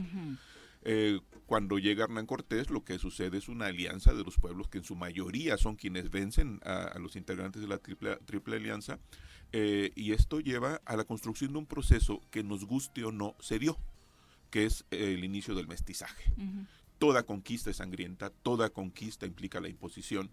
Sin embargo, hay que entender también otros procesos. Pero esa dimensión de hablar de conquista y no de descubrimiento me parece que es un buen primer paso, ¿no? Ah, no, un acercamiento a ser, la ten- historia. tendría que ser. Porque en la escuela Pero aprendimos no, sobre no, a un ver. descubrimiento. A ver, una cosa es una conquista y otra cosa es una aniquilación. No, es que fue conquista. No, no fue una aniquilación. O sea, a lo mejor tú te refieres al momento propio de la llegada de, de estos españoles que militarmente se hicieron del poder de Mesoamérica. Pero el proceso en sí fue una aniquilación. Fue más de 20 millones de, de mesoamericanos asesinados. Este. eh, No eh, asesinado, toda no, la- no, no, no, hay un error. hay no, hay un error. A ver, la mayoría de, las, de, de- de los pueblos originarios murieron a consecuencia enfermedades. A consecuencia de enfermedades. O sea, ¿Cuáles? básicamente cólera. ¿De dónde venía la cólera? Es que te lo estoy diciendo. A ver, no fueron asesinados. Las circunstancias de la época llevaron a Fue que una hubiesen- aniquilación Déjame- incluso bueno, termino. del conocimiento y de la No, civilización. no, no, tam- tampoco, tampoco. Eso es otra farsa. No, no, es una mentira, Carlos, por favor. No A que ver, la a ver, verdad es a ver. necesario decirla Por como eso es. sí, no. Es tiempo ya de decir la verdad conforme es en sí misma. Así es. Sí había mucho conocimiento, había mucha sabiduría, pero había también demasiado fanatismo, tal vez más fanatismo que el que traían los españoles. Justamente pensaron que Cortés e- era Quetzalcóatl que regresaba. Y en buena medida, esos prejuicios, ese fanatismo, los llevó a ser derrotados. Es, es un cúmulo de elementos que no podemos decir que eran buenos o malos unos u otros. O sea, hay que entenderlo en esa dimensión. ¿No? Sí había, ¿eh? ¿No? No, es que, de- eh, eh, ¿en qué perspectiva? Para los tlaxcaltecas, la Triple Alianza era su más acérrimo enemigo. Entonces, eh, ¿qué Bueno, pero estas enfermedades de las que estamos, eh, Ah, de no, las no, que estabas hablando hablando no distinguieron. Ah, no, entre- no, no. Mm. Sin embargo, los europeos que llegaron ya tenían resistencia porque el cólera existía desde mucho tiempo antes. Había otras enfermedades, este, que las enfermedades venéreas, por ejemplo, que también eh, contribuyeron. Eh, contribuyó también eh, la explotación les- eh, el del- en el trabajo, pero no fueron asesinados. Necesitaban mano de obra para, para poder tener eh, un, un pueblo Y eso lo controlado. justificaba. No, a ver, yo no estoy justificando, Carlos, estoy explicando lo que sucedió. Yo no dije que está bien. Lo que digo es que sí, efectivamente hubo una conquista. Y sí, es, sí hubo una sangrienta. resistencia, sí hay una resistencia permanente, tan es así que el conocimiento ancestral de la herbolaria mexicana sigue presente y sigue sobreviviendo a pesar de, de, de este eh, sojuzgamiento incluso tecnológico por parte de Te voy a dar un ejemplo españoles. de lo contrario. Hubo españoles, ¿Ah, no? que, hubo españoles que se ocuparon en reivindicar el conocimiento de los Eh, pueblos los menos. originarios. Pero hubo. Los a ver, menos. A ver, en- aquí en el, el actual estado de Morelos, en Huastepec, Gregorio López fue un español que se dedicó a registrar la más amplia gama de, de hierbas y, y, este, se hizo el registro de, de, de un vademecum en el siglo XVII que promovió y fue Huastepec el centro de desarrollo del conocimiento desde la perspectiva de los españoles a partir del conocimiento ancestral. Sí hubo gente que se preocupó. Hubo eh, frailes franciscanos, sobre todo, que se preocuparon por aprender la lengua primero para evangelizar. As- Hay, hay muchas variantes. No podemos decir a rajatabla que todos vinieron a destruir. Pero Toda no vamos a debatir tú y yo ahorita el tema de en sí y para sí. No, ¿no? es que, es que sí es, de- es necesario debatir. Cuando es para sí, es porque se está resistiendo, es un conocimiento que estaba aquí y que se resiste a morir. No, se transformó. Se transformó para, para primero atender otras enfermedades. O sea, había enfermedades que no se conocían, llegaron y las plantas locales sirvieron para ello. Y si no es el concepto eh, este nuevo que manejan los gobiernos, el gobierno mexicano, ¿Encuentro? particularmente el encuentro. Es otra estupidez. Es una estupidez porque finalmente, si bien hay un encuentro de conocimientos, de experiencias, fue un sojuzgamiento, fue una conquista. La conquista, insisto, fue sangrienta, hubo muertes, eh, hubo destrucción de expresiones culturales, hubo, ex- hubo también expresión de la arquitectura, eh, queda muy poco de lo que existió en su momento. Si solamente nos remitimos a lo que el Instituto Nacional de Antropología e Historia tiene registrado en el actual territorio del Estado de Morelos, hablamos de más de 1.200 puntos donde hay restos arqueológicos. Solo en Estaban Morelos. maravillados, por ejemplo, los españoles con la ingeniería de los acueductos este, mesoamericanos. Nunca habían, y ellos padecían de la escasez de agua, y cuando los ven y los conocen estaban sorprendidísimos. La misma, la, la misma ciudad de México, Tenochtitlan, el propio Cortés describe como impresionante. Jamás había visto un mercado tan bien organizado como este, ni con tanta gente. ¿Qué concepto manejarías tú entonces sobre este tema? El de la Sobre conquista. este- Es el de la conquista. A ver, pero no es- estamos hablando de- del día en que fue avistada la tierra de este continente, que no fue descubierto porque ya existía. Mm, claro. Fue Claro. descubierto para los europeos que no lo conocían. Claro. Pero ya existía, ya habían llegado antes los chinos, ya habían llegado antes los vikingos, que no hubo este proceso de conquistas o juzgamientos, otra cosa. Pero lo que hoy conmemoramos es el avistamiento de la tierra. Es un tanto la farsa que decíamos de la consumación de la independencia. O sea, el, el 27 de, de septiembre es un desfile que se da en la Ciudad de México en el marco que reivindica del, del cumpleaños valores de Agustín este, Iturbide, de exactamente. postración contra el eh, digo a favor del rey, ¿no? Sí, entonces somos dados a dar simbolismo a ciertos hechos, como el, el caso del estado de Morelos. Conmemoramos el 17 de abril porque ese día Juárez firmó el decreto, pero el, el decreto no entró en vigor porque lo firmó el presidente, haya sido quien haya sido el presidente. El decreto entró en vi- entró en vigor cuando se publicó. Somos dados a los mitos, somos dados a los simbolismos, somos dados a las fechas falsas.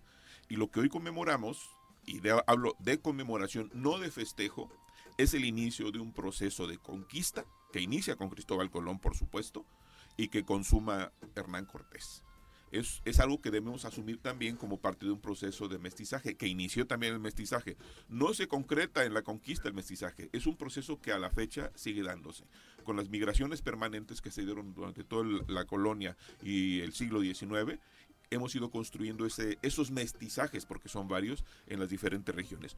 Hoy me parece que deberíamos conmemorar el inicio del mestizaje en México a partir de un proceso de conquista que tiene muy diversas connotaciones. Pero ya no más el Día de la Raza, No, ¿verdad? no, no, es, es- es una, es una estupidez hablar de Día de la Raza. Explícaselos a los del tribunal. Hablar de, del- de- Superior de del Justicia del, Estado de, mundos. Morelos. No sé si tengan el comunicado para que lo conozca ¿Qué dijo? Jesús. ¿Qué dijeron? Que, bueno, para, de inicio descansa, ¿no? Se por el descansa, día, no hay es día de por el día de la asueto, por el día de la Ah, raza. Por el Día de la Raza.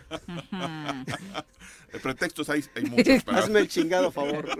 Hay muchos pretextos. Pero a ver, y la mayoría... Ah, ya insi- insisten.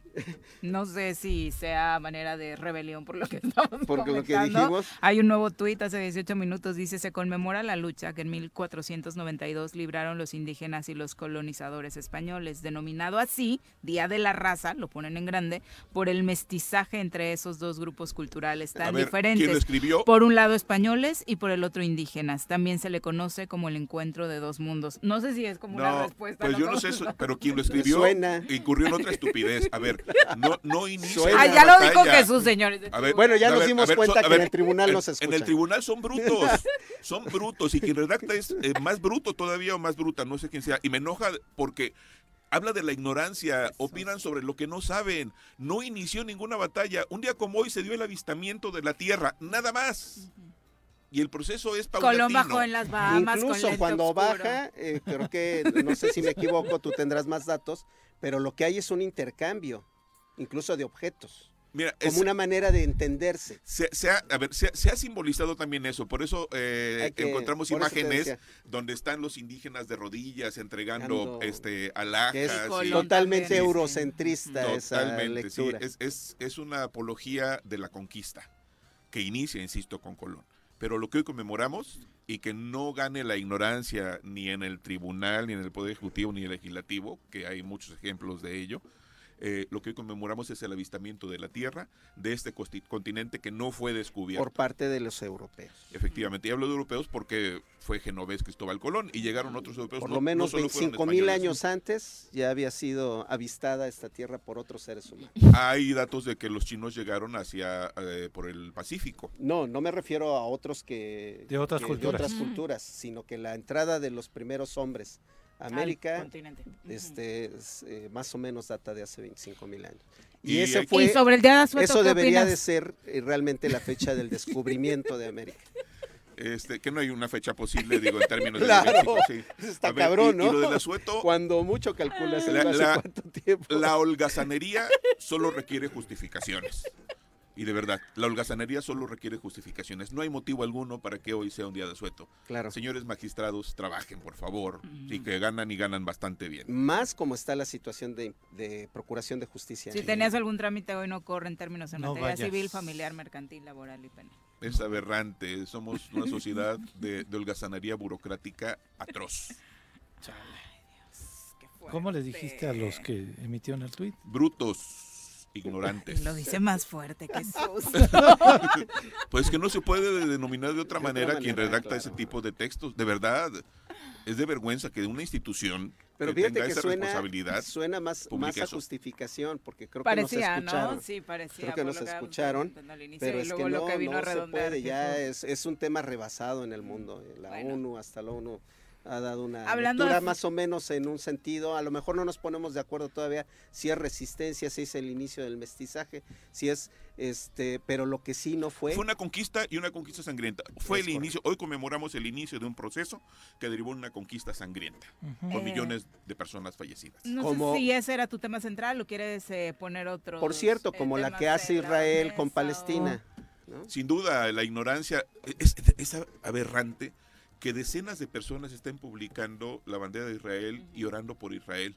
Habla de una total ignorancia de la historia del pueblo palestino. 70 años de una violencia constante, sistemática, permanente, En la que hemos un mantenido los genocidio. ojos cerrados. Totalmente, y que han ido reduciendo su territorio de una manera criminal. Criminal. Sí.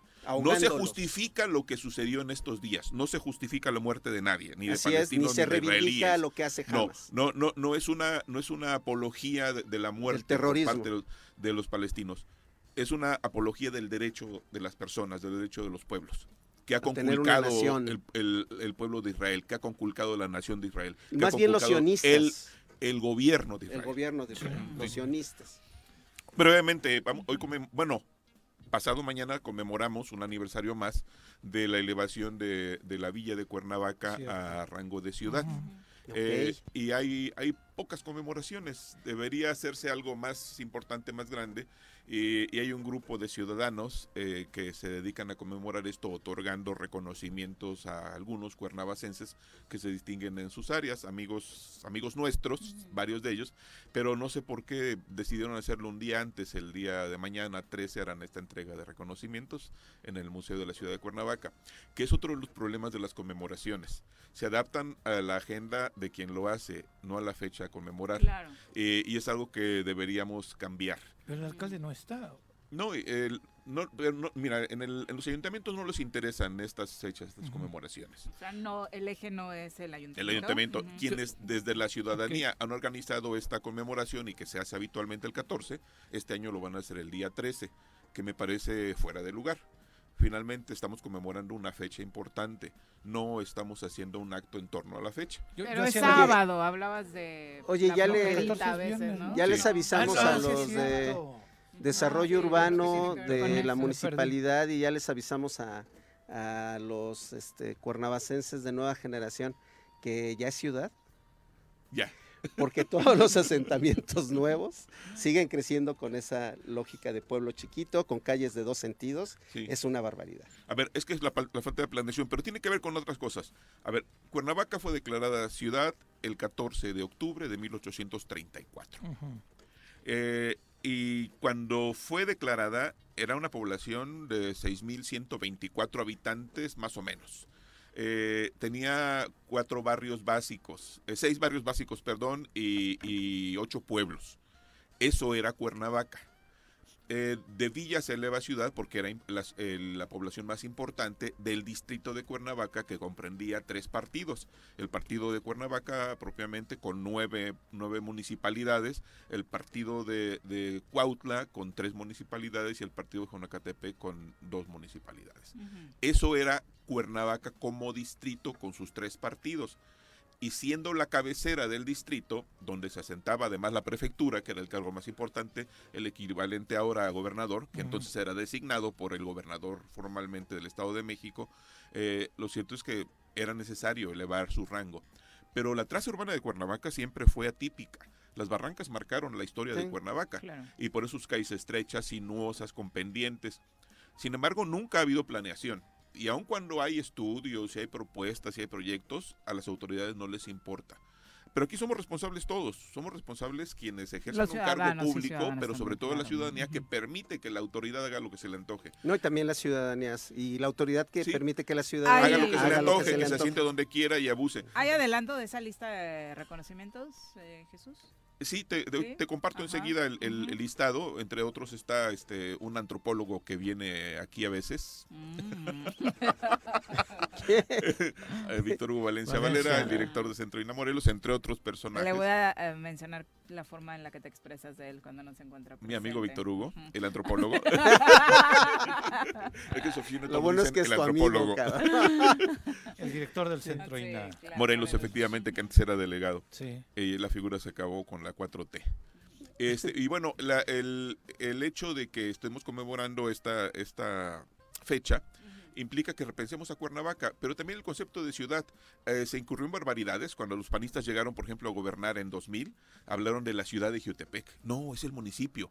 El gobierno actual de Cuernavaca habla de la ciudad de Cuernavaca. Señores, la, la ciudad es la cabecera y las colonias y los pueblos conceptualmente se está relegando al resto de los centros poblacionales.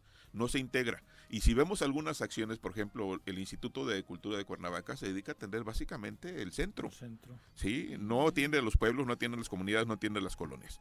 Hay mucho que decir al respecto. Hoy recordamos una fecha importante para Cuernavaca y para el Estado, 14 de octubre de 1834, la elevación de la villa de Cuernavaca a rango de ciudad. Perfecto. Solamente a manera de colofón, eh, el gobierno de México está utilizando hoy el término Día de la Nación Pluricultural. Bueno, hablando de que hay nuevos objetivos para reivindicar la conmemoración del 12 de octubre. Pero si López Obrador dice que la- los primeros pobladores estuvieron en México hace 10 mil millones de años, se entiende que digan tales estupideces. Dios mío, muchas gracias Jesús. 8 con 27. Buen día. Bueno, bueno, bueno. Bueno, ¿quién habla? El choro matutino, buenos días. Contáctanos, dinos tus comentarios, opiniones, saludos o el choro que nos quieras echar. Márcanos a cabina 311 6050. En el choro informativo, la información es sin censura. No le tenemos miedo a nadie. Información a mediodía por el 103.7 en Irradia FM y por las redes sociales del choro matutino.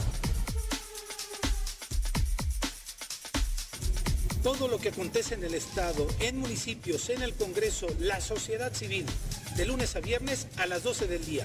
El choro informativo con Pepe Montes. Súbale por Juárez, Calvario, atravieso Avenida Morelos. Eh, Sí, sí se va recorriendo, por favor. Por favor, pero rapidito que ya va a empezar el choro.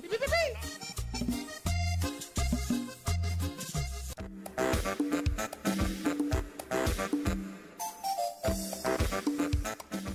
Gracias por continuar con nosotros a todos los fanáticos, porque no les puedo decir de otra forma de Jesús Zabaleta. Eh, ya le entregamos sus comentarios fuera del aire para que los revise y demás. Eh, tiene un público muy amplio, por cierto.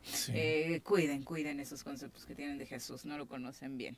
El Barto dice, es para ti, Carlos. Si el Ese objetivo, es para mí, si el objetivo de Morena es la Cámara de Diputados, entonces saben que pueden perder la presidencia o está en riesgo y pretenden Mm. controlar al país mediante las cámaras.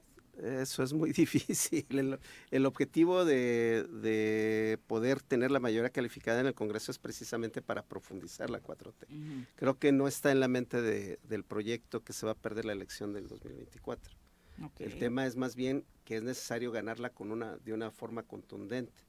Digo, para aclararle a Barto que siempre le gustan mis comentarios por lo que veo. Sí, sí, sí, también el fanatismo. Hablando de fanatismo. Vamos ahora a hablar de educación. Ya nos acompaña en cabina la maestra Blancanieves Sánchez, a quien recibimos con muchísimo gusto. Bienvenida, maestra. Pues muy buenos días, Carlos, Viri, Pepe y los- la comunidad chorera. Pues con el gusto de estar aquí una vez más. Este, bueno, y realmente todo lo álgido que tenemos siempre en educación no es para menos. Hoy este, trataré el tema de quién o quiénes influyen realmente en nuestros niños, en las niñas y adolescentes, porque tenemos una semana hablando del acontecido en la secundaria técnica 18 de. Cuernavaca. Si se acordarán ustedes, en días anteriores yo había tomado el tema de lo que estaba pasando en las escuelas, cuando nos cuestionaban la venta de, de drogas y cosas en las escuelas, y se veía como un caso aislado.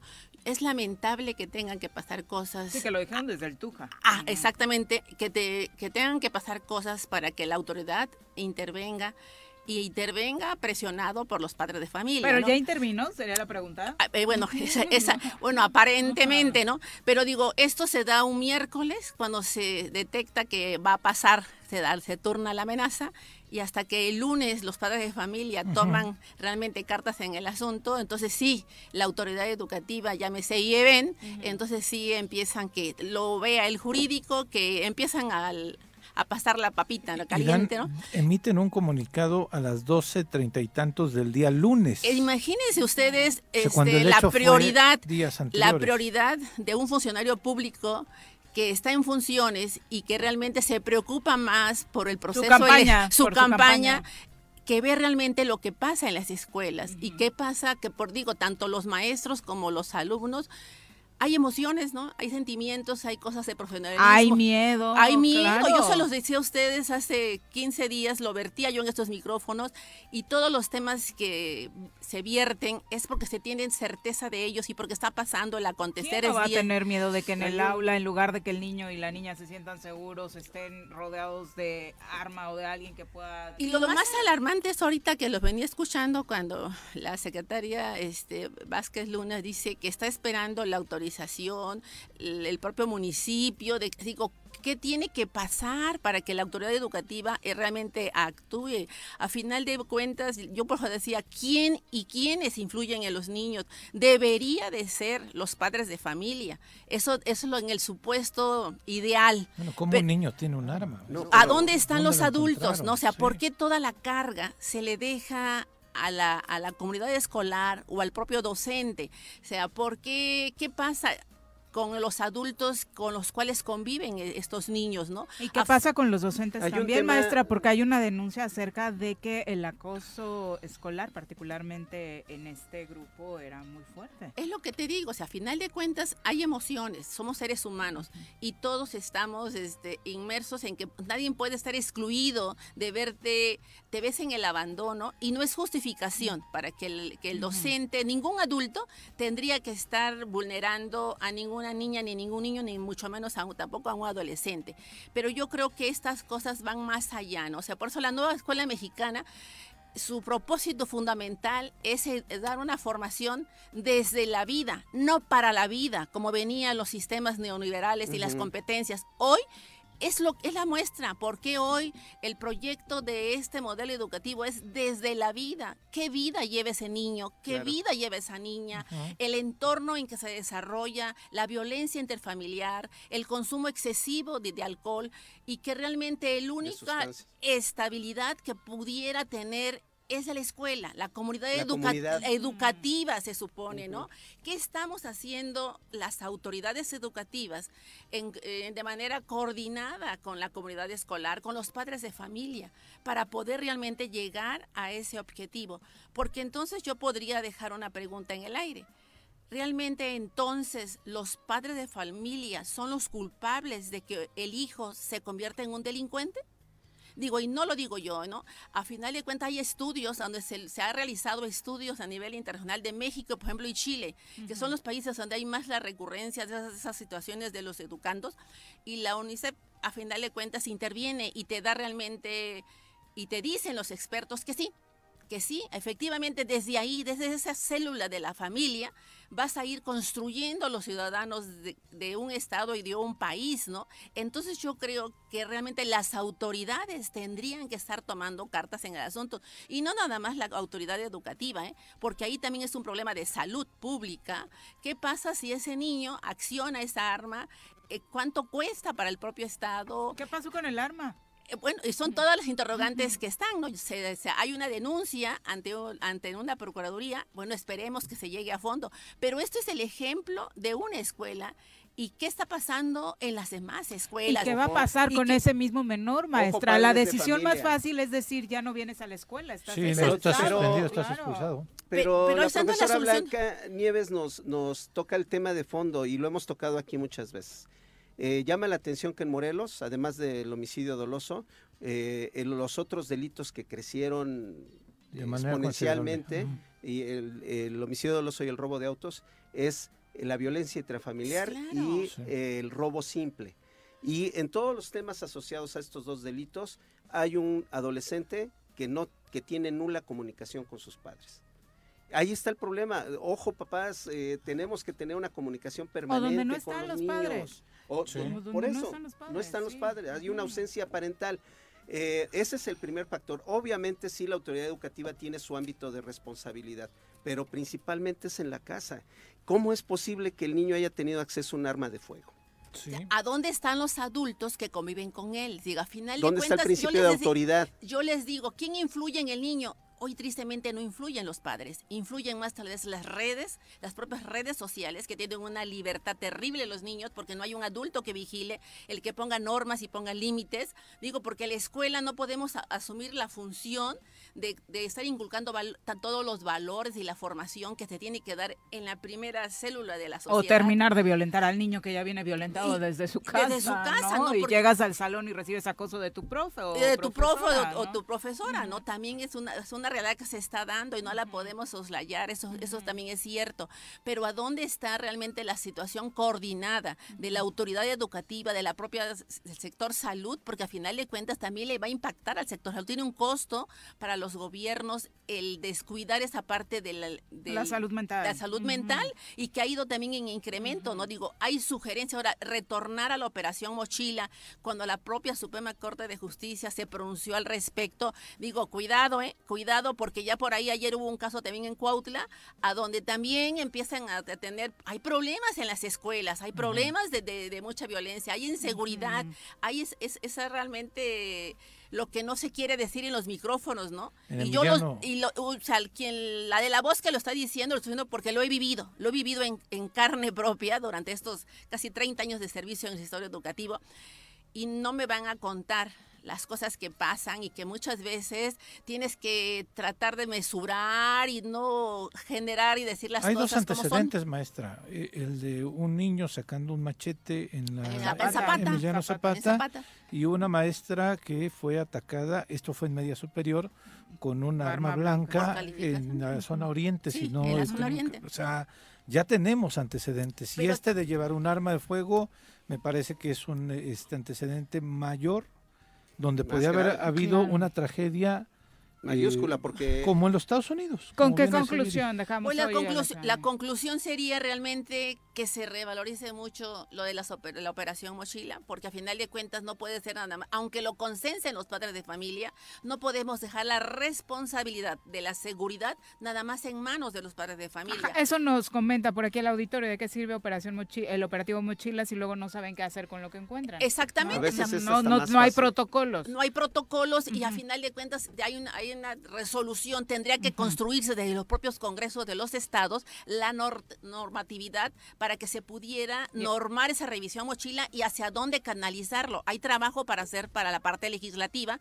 para que pueda dar los instrumentos, ¿no? Porque la, la Suprema Corte te dio la opción de que la autoridad revalorara y construyera los instrumentos legales para poderse llevar a cabo. No se ha hecho nada al respecto. Entonces yo creo que esto de la operación mochila, digo, en Cuautla ayer ya se estaban pronunciando en una escuela porque quieren hacerlo, porque los padres de familia lo tienen consensado. Digo, cuidado porque no van a ser las únicas. Es ¿eh? un asunto Pero- gravísimo, por supuesto que no hay que ojo. descuidar y pedirle a la autoridad educativa que Es una medida reactiva, nada bueno. más. Maestra, Sí. muchas gracias. Excelente buenos día. días. Va, aquí sí vamos a hacer el operativo mochila, maestra. Ah, claro que sí. a ver la bolsa.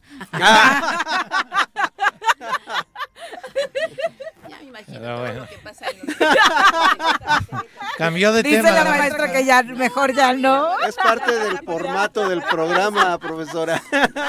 Es parte del formato, del formato del programa.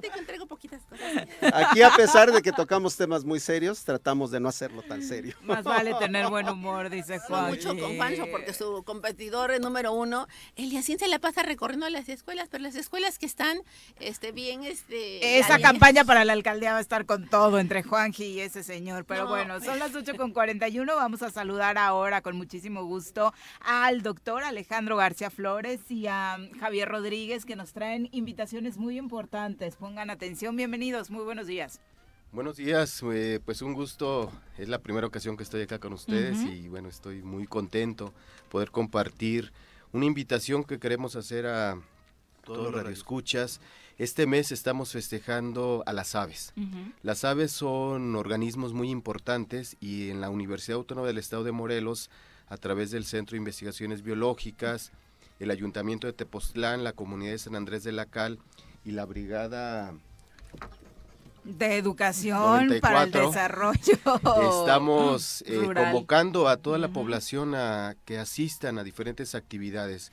Una de ellas... Ya nos habían visitado en ocasiones anteriores precisamente para hacernos invitaciones en Hongosto para ir a recolectar hongos que no pudimos ir. Eh, Javier, que por supuesto que tuvieron mucho éxito, ¿no? Sí, hola, hola, buenos días. Sí, este fue el pasado agosto, aquí igual con el apoyo del. Centro de Investigaciones Biológicas, el apoyo del doctor. Alejandro, este don Quirino. Que nos visitó en nos aquella, visitó ocasión. aquella ocasión. Exactamente. Sí, y ahora estamos este, tratando de hacer este evento que junto con la universidad está desde, desde el 2020. Ok, ok. Y esta iniciativa es para que nos involucremos todos. Sí, ¿no? este, pues es revalorar e- este, estos organismos, ¿no? Nuestra biodiversidad, En el ¿no? caso de San Andrés de la Cal, hubo una declaratoria ya por parte del Cabildo. Municipal. El año pasado se hizo la develación de una placa para declarar a la comunidad como reservorio de aves migratorias. Wow. Es un espacio muy importante que debemos de conservar. Sabemos que hay muchísimas amenazas, muchísimos problemas, cambios de suelo, deforestación, tráfico, y de ahí que la sociedad organizada, en este caso el, el San Andrés de la Cal, el municipio, con el apoyo de la universidad, pues está convocando a festejar y a celebrar el mes de las aves. ¿Hay una explicación de por qué específicamente en esta zona, doctor? Este Ujú. se, es por, bueno, tiene que ver mucho con la migración. ¿Por qué ¿no? llegan ahí? Y- ujú. Sí, es- tiene que ver mucho con la migración Ujú. de, de algunos organismos y de ahí que se declarara a nivel mundial el, el segundo sábado de octubre y el segundo sábado de mayo. Ok. O sea, hay dos fechas en el, en el año, porque están las que vienen del norte a sur y del sur al norte, ¿no? Entonces, en, en particular en esta área, pues hay condiciones muy particulares que, Ujú. que se han registrado pues poco más de 200 especies de, de aves, ¿no? Muy, muy, muy importante. Y bueno, la, la invitación es a que nos acompañen el día de mañana a una exposición fotográfica de ejem- y ejemplares de la colección ornitológica de la universidad. Esto va a ser en la, el- en la Universidad Autónoma del Estado de Morelos a punto de las 12 del, del día. Ustedes hacen exploraciones permanentes por ese territorio y tienen muchísimo material al respecto, ¿no? Sí, este, las colecciones que albergamos pues son de las pioneras en la universidad. Justo este año cumplimos 35 años este, de haberse creado este Centro de Investigaciones Biológicas. Es de los primeros centros de, de investigación en la universidad y pues tiene muchísimas colecciones, no solo aves, mamíferos, anfibios y reptiles, peces, insectos, ¿no? Que es una maravilla. De pronto dejamos de observar al planeta en general, la parte del territorio mi que nos ex-suegro, dejó. este, Lupito. Lupito. Lupito, este, no me acuerdo. Pe- Pero de pronto como ciudadanos para revalorizar y cuidar sobre todo a nuestro planeta es importante conocerlo. De pronto eh, eh, esta parte de 200 especies diferentes viendo sobrevolar nuestro territorio en diferentes partes del No, año. es no sería bueno ¿no? hacerlo en San Andrés de la Cal. Les comento esto porque Hay actividades también. eh, este año trajiste a los productores de miel, si no te acuerdas. Y este y eso me motivó la, la inquietud, un- una calidad de miel impresionante, es literal mantequilla. Sí. Este, eh, pero el lugar es muy bonito, es maravilloso. Sí, de hecho, bueno, esa es una actividad porque estamos programando actividades Varias en la actividades. universidad y en la comunidad San Ah, sí, a ver, a ver, Entonces, cuéntanos. mañana es la exposición fotográfica y una conferencia que imparte el doctor Eduardo Corona de Lina Morelos sobre las aves como patrimonio biocultural de Mesoamérica. Guau. Eh, ¿Esto a qué hora va a suceder? Eso va a ser a las 12 del día, la inauguración de la exposición. Tenemos 30 fotografías que queremos compartir de, de- con todos los asistentes. Y bueno, la exposición va a estar abierta hasta el día 3 de, 3 de noviembre para que Ah, ok. quien esté Tenemos rato para ir a visitarla. Pueden visitarla. Está, en ¿Está la- albergada en? la galería del Centro de Investigaciones Biológicas. Este, y mañana mismo también se, se organiza el campamento ornitológico y recorridos para observación de aves en la comunidad. O sea, Sí. podemos acampar esa, Se en puede San acampar Andrés? mañana, este, hay que hacer un registro, parece que ya está el cupo lleno. ¿sí? Este, como son organismos que fácilmente se, se ahuyentan, no como los hongos que están ahí, esos Claro. no se mueven. En el caso de las aves, pues sí requiere un número menor de, de participantes. La exposición esta que inauguramos mañana, nos la llevamos a San Andrés también el Ah, sábado. ok. Ah, qué bien. Este, va a haber este, un taller de fotografía, taller de concurso de dibujo infantil. O sea, para enseñarnos a captar. Exacto. Ay, a mí siempre se me van. Sí. Y de también verdad. estamos trabajando para que a fin Es de que nos mes miras a los ojos y podamos sienten la No, mirada. es mucha paciencia, ¿no, Sí, doctor? sí, Sí, por es mucha supuesto. paciencia. Hay que sentarse, estar escuchando, observar. Este, pero es muy interesante. Sí, a mí me encanta observar, pero eh, me gustaría fotografiarlas y la verdad es que no, no. Y es algo que el, el ser humano está perdiendo. ¿Verdad? Observar. Ujú. Ujú. Ya estamos muy mecanizados. Muy dependientes de la este, tecnología exacto. y hemos perdido la capacidad de observación. observación. Ahora comentábamos que ahora en la pandemia llegamos a observar aves en, en- en algunos lugares que no se observaban. Claro. ¿no? Entonces, como no había ruido, estaba todo tranquilo, pues empezaron a llegar aves. Desde las mariposas, ¿no? Lugares donde ya no habían sido vistas durante Sí, sí, sí. muchísimos años empezaron a aparecer. Pero bueno, es, es una gran invitación. ¿Hay un número para reservar? ¿Cómo le hacemos? Y pues está la, O sea, para la apartar página, lugar. Este es el la www.si.guaem.mx diagonal mes de las aves.html. Ok, pero para participar en estos recorridos y en los Ahí talleres. mismo hay que hacer el, el registro. Ok.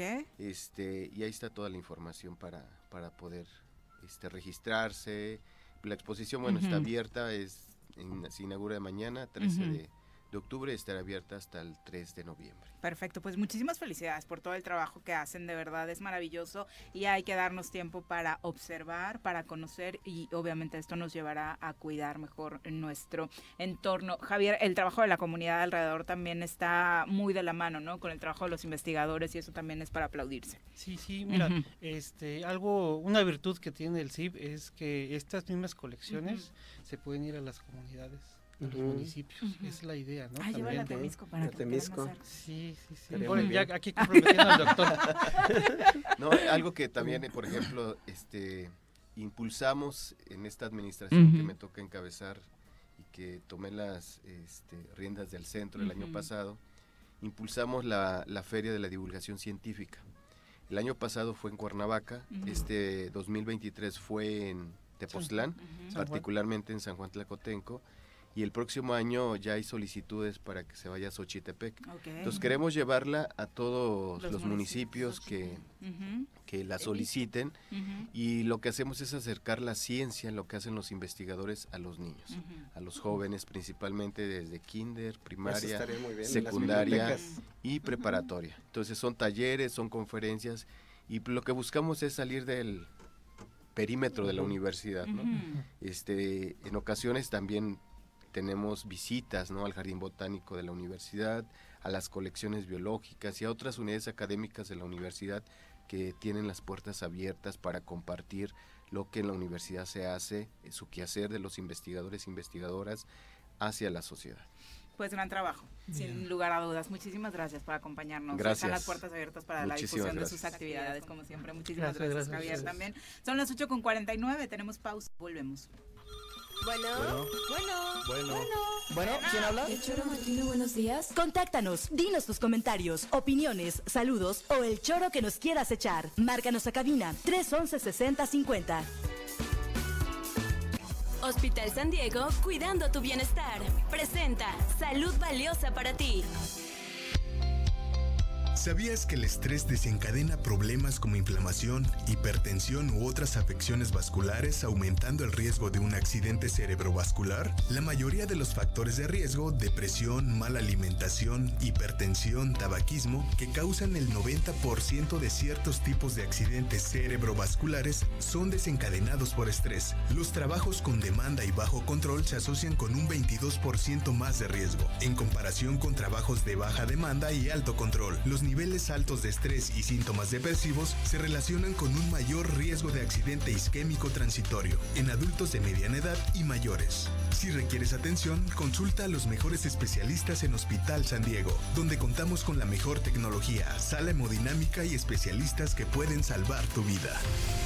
Hospital San Diego, existimos para ti. Teléfono salvavidas 777-330-2585. Hospitalsandiego.com.mx.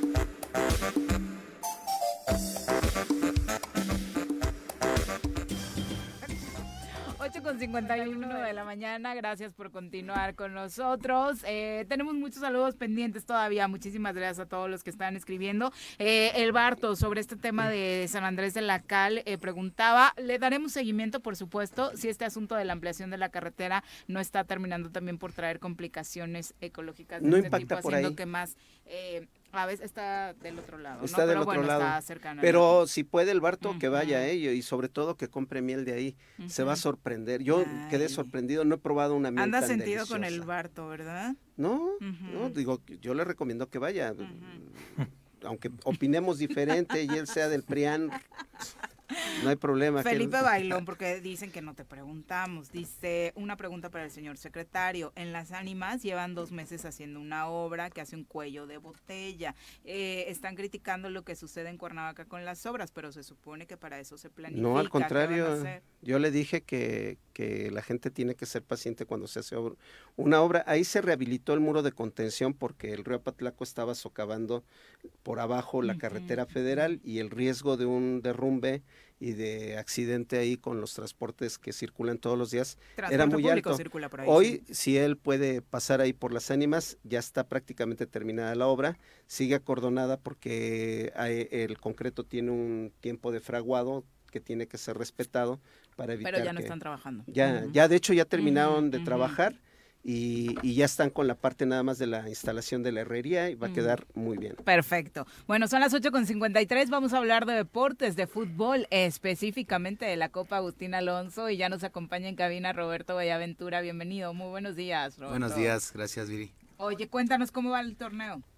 La verdad va muy bien, creo que estamos en la- entrando a la etapa final, donde esta semana eh, tenemos los partidos de vuelta de los octavos de final y quedarán el fin de semana ocho equipos para disputar el, el millón de pesos. Ya recta ¿no? final. Ya, ya. Cuéntanos qué partidos se rápido vienen. se fue el torneo. ¿eh? Sí, sí, muy rápido, la ¿Participaron verdad. cuántos? 64 equipos, arrancamos con Guau. 64 equipos. Y de Eh, diferentes partes incluso. hasta el 30 país. municipios del estado de Morelos. Creo que el torneo va agarrando mucha fuerza. Ya el Agustín Alonso creo que se está posi- posicionando como uno de los torneos mejores a nivel nacional. ¿eh? Ujú. Eh, creo me quiero atrever a casi estamos a la par de los soles que lleva ese torneo 43 años. Ah, ¿qué tal? Entonces, la verdad que invitamos a la afición que acuda. Tenemos grandes encuentros, muy buen nivel de fútbol. ¿Cuál nos recomiendas? ¿Cuál es el que así va a ser Hoy, hoy el para mí, hoy creo que es el partido de la jornada, allá en el municipio de Temoac. Ah, Real Barona Mostache de aquí de Cuernavaca visita a Ángeles San Martín. Eh, creo que es uno de los partidos que la semana pasa- pasada dejó gran sabor de Empataron. boca. Empataron 3-3, partidazo, la verdad, partidazo. Oye, ¿y traen refuerzos? Eh, ¿O son locales? Son la locales, mayoría? Ujú. son la mayoría aquí es de los dos equipos Zapata y, y Varona que todavía quedan de esta zona, porque ya la mayoría de, de equipos de zona oriente son los que están fuertes, ¿verdad? fuertes, la sí, verdad. Ah, ¿es el territorio que más destacó este año? Este año este, se posicionó muy fuerte la zona oriente. Hoy tenemos eh, también por allá Tlatlaucan contra Jonacatepec. Y hoy el campeón selección Yautepec recibe a Huizachera, de aquí del municipio vecino de Yautepec. Ahí sí creo que hoy comentaba el delegado que vienen completos. Viene Kevin Rojas, viene David Toledo. Eh, vienen con carro completo para ver si hacen la Los de la. Huizachera. Los de la Porque Huizachera. perdieron 5-1. 5-1, pero de esos partidos que a veces eh, el resultado no refleja lo que pasó. Toda la razón. Ah, en los primeros 20 minutos tuvieron tres de gol claras, las fallan, les meten el gol, se cae el equipo, pero eh, no venían tan- eh, no venía David, no venía Kevin, hoy hoy creo vienen vienen completos. Sí. Oye, el arbitraje, ¿qué tal? No Y- actúa contra él. Mira, parte importante, parte importante, ahí el encargado es Gilberto Alcalá, junto Uy, con ah, Mauricio Moreno. Ah, no es cierto, Gil. No, Empezamos creo- mal. Ah, creo que es árbitro internacional de gran experiencia, lo está manejando. Sí tiene que tener mucho mucho tacto para desi- designar las tripletas. Eh, ya las ya las tiene. Creo que, que Ay, aparte el bien. arbitraje morelense siempre es de lo polémico, pero muy destacado, ¿no? La calidad no está en duda. Sí, creo que eh, se ha tenido muy buenos árbitros a nivel nacional. Muy Liga buenas MX, escuelas. Buenas escuelas y la verdad, eh, muy buen arbitraje tenemos. Por ese lado creo no vamos a tener problemas. Sí, complicado, como, como tú sabes. Pues el árbitro es como el cuetero. Sí, sí, claro. Y este partido que te comento, Varona contra Ángeles San Martín. Sí, sí, es de los Candente. padres. Oye, a mí me sorprende el nivel de algunos equipos, ¿eh? O sea, es impresionante el- el- la pasión que provoca el fútbol amateur, ¿eh? No, la verdad, eh, está rebasando porque muchos jugador profesional que queda sin equipo, eh, voltea aquí a la, a la Ajá. famosa talacha, Talacha, ¿eh? y la verdad, los delegados hacen una inversión fuerte, fuerte. Eh, la final pasada, selección Yautepec contra Atlatlauca. pues, Raro ¿qué es el que recupera lo que le invierte. Es más el amor y el- la pasión por ganar, por, por competir, por jugar. Y por dejar en alto el nombre de El equipos nombre de- como este de Real Barona que son de alta tradición en la entidad. Sí, ¿no? es uno de los equipos que ha participado en la mayoría de torneos de- del estado. Oye, entonces, eh, ¿los horarios de los partidos hoy? Hoy 5 de la tarde en el CDI, eh. Yautepec contra Huizachera, 4 de la tarde en Atatlaucan, Atatlaucan contra Jonacatepec y 4 y media en Temuac, eh, Barona Mostache contra Ángeles San Martín. Ojalá la afición nos apoye. Han tenido entradas muy buenas Muy también, ¿no? buenas. Este, Ujú. este torneo, la tercera copa, creo que está rebasando a las dos anteriores. Eh, qué maravilla. Perfecto, Qué bien. pues Roberto, muchísimas gracias por acompañarnos. No, gracias a ustedes. y Éxito. Gracias. Muy buenos días. Ya nos vamos, mi querido Carlos. Muchas gracias por acompañarnos. Este, muchas gracias a ustedes. Cuatro mil pesos cuesta un detector Garrett portátil de metales. Este, creo que es una alternativa muy válida y el gobierno del estado y el IBEM deberían de estar Ah, para enfocados el en eso. Salgado. A ver si. Pues, No. oye, o sea, cuatro mil pesos es nada. No, lo va a invertir en su campaña. No, es una baba de perico. campaña. Es importante. Pepe, buenos Solamente días. mencionar, Héctor Ulises García Nieto, dicen que es el que viene como delegado. Ok. No, es Tomás Pliego. Héctor García Nieto ¿Lo viene ubicas, Carlos? a ver la No, gira me de suena, Claudia. pero no- ¿No? Viene a ver la gira de Claudia, Claudia. Sheinbaum que viene el 18 de, oc- de octubre. Él viene para eso. El delegado que va a destapar el sobrecito para las encuestas es Tomás Pliego, secretario de Arte y Cultura de Morena. Perfecto, muchas gracias por el dato. Vámonos. Para estar pendientes, ¿a qué hora es? A las, A las 11? 12, 12 del día. 12, para que estén al pendiente a través de las redes sociales, de la De transmisión la del emisión de las noticiero, 12. que es a esa que hora. yo entonces- creo que no vamos a tener información. bien. Al 31. menos el chismecito de cómo van llegando, Sí, sí, sí, ¿no? eso sí. La Hasta alfombra el lunes, roja. ¿no? La alfombra Hasta roja, lunes que sí. dijo. Yo creo que hoy van a sacar ya como a las 4 Mario de la anunció tarde. ayer que el Sí. lunes van a dar a conocer ya la La lista, lista final. Entonces, hoy les van a enseñar su realidad. Hoy va a haber viudas, eso sí. Eso sí. Eso sí. Pero No, va, va a haber así. Y otros va a haber pataleo, ¿eh? pero bueno. No, ya nos están regañando las viudas de Juanji, que dejemos de molestarlo. Traía traje de doctor Ah. Chapatín. o sea, algunos dicen, parece el padrino con su No. corte. ¿El No. padrino de quién? ¿El padrino de quién? Le falta, le falta mucho para acercarse a Marlon Brando, por favor. Ya nos vamos, solo en la edad. Pero ya nos vamos, que tengan excelente día. Los esperamos mañana en punto de las 7. Así es esto. Esta fue la revista informativa más importante del centro del país. El Choro Matutino. Por lo pronto, el Choro Matutino. A bailar y a gozar,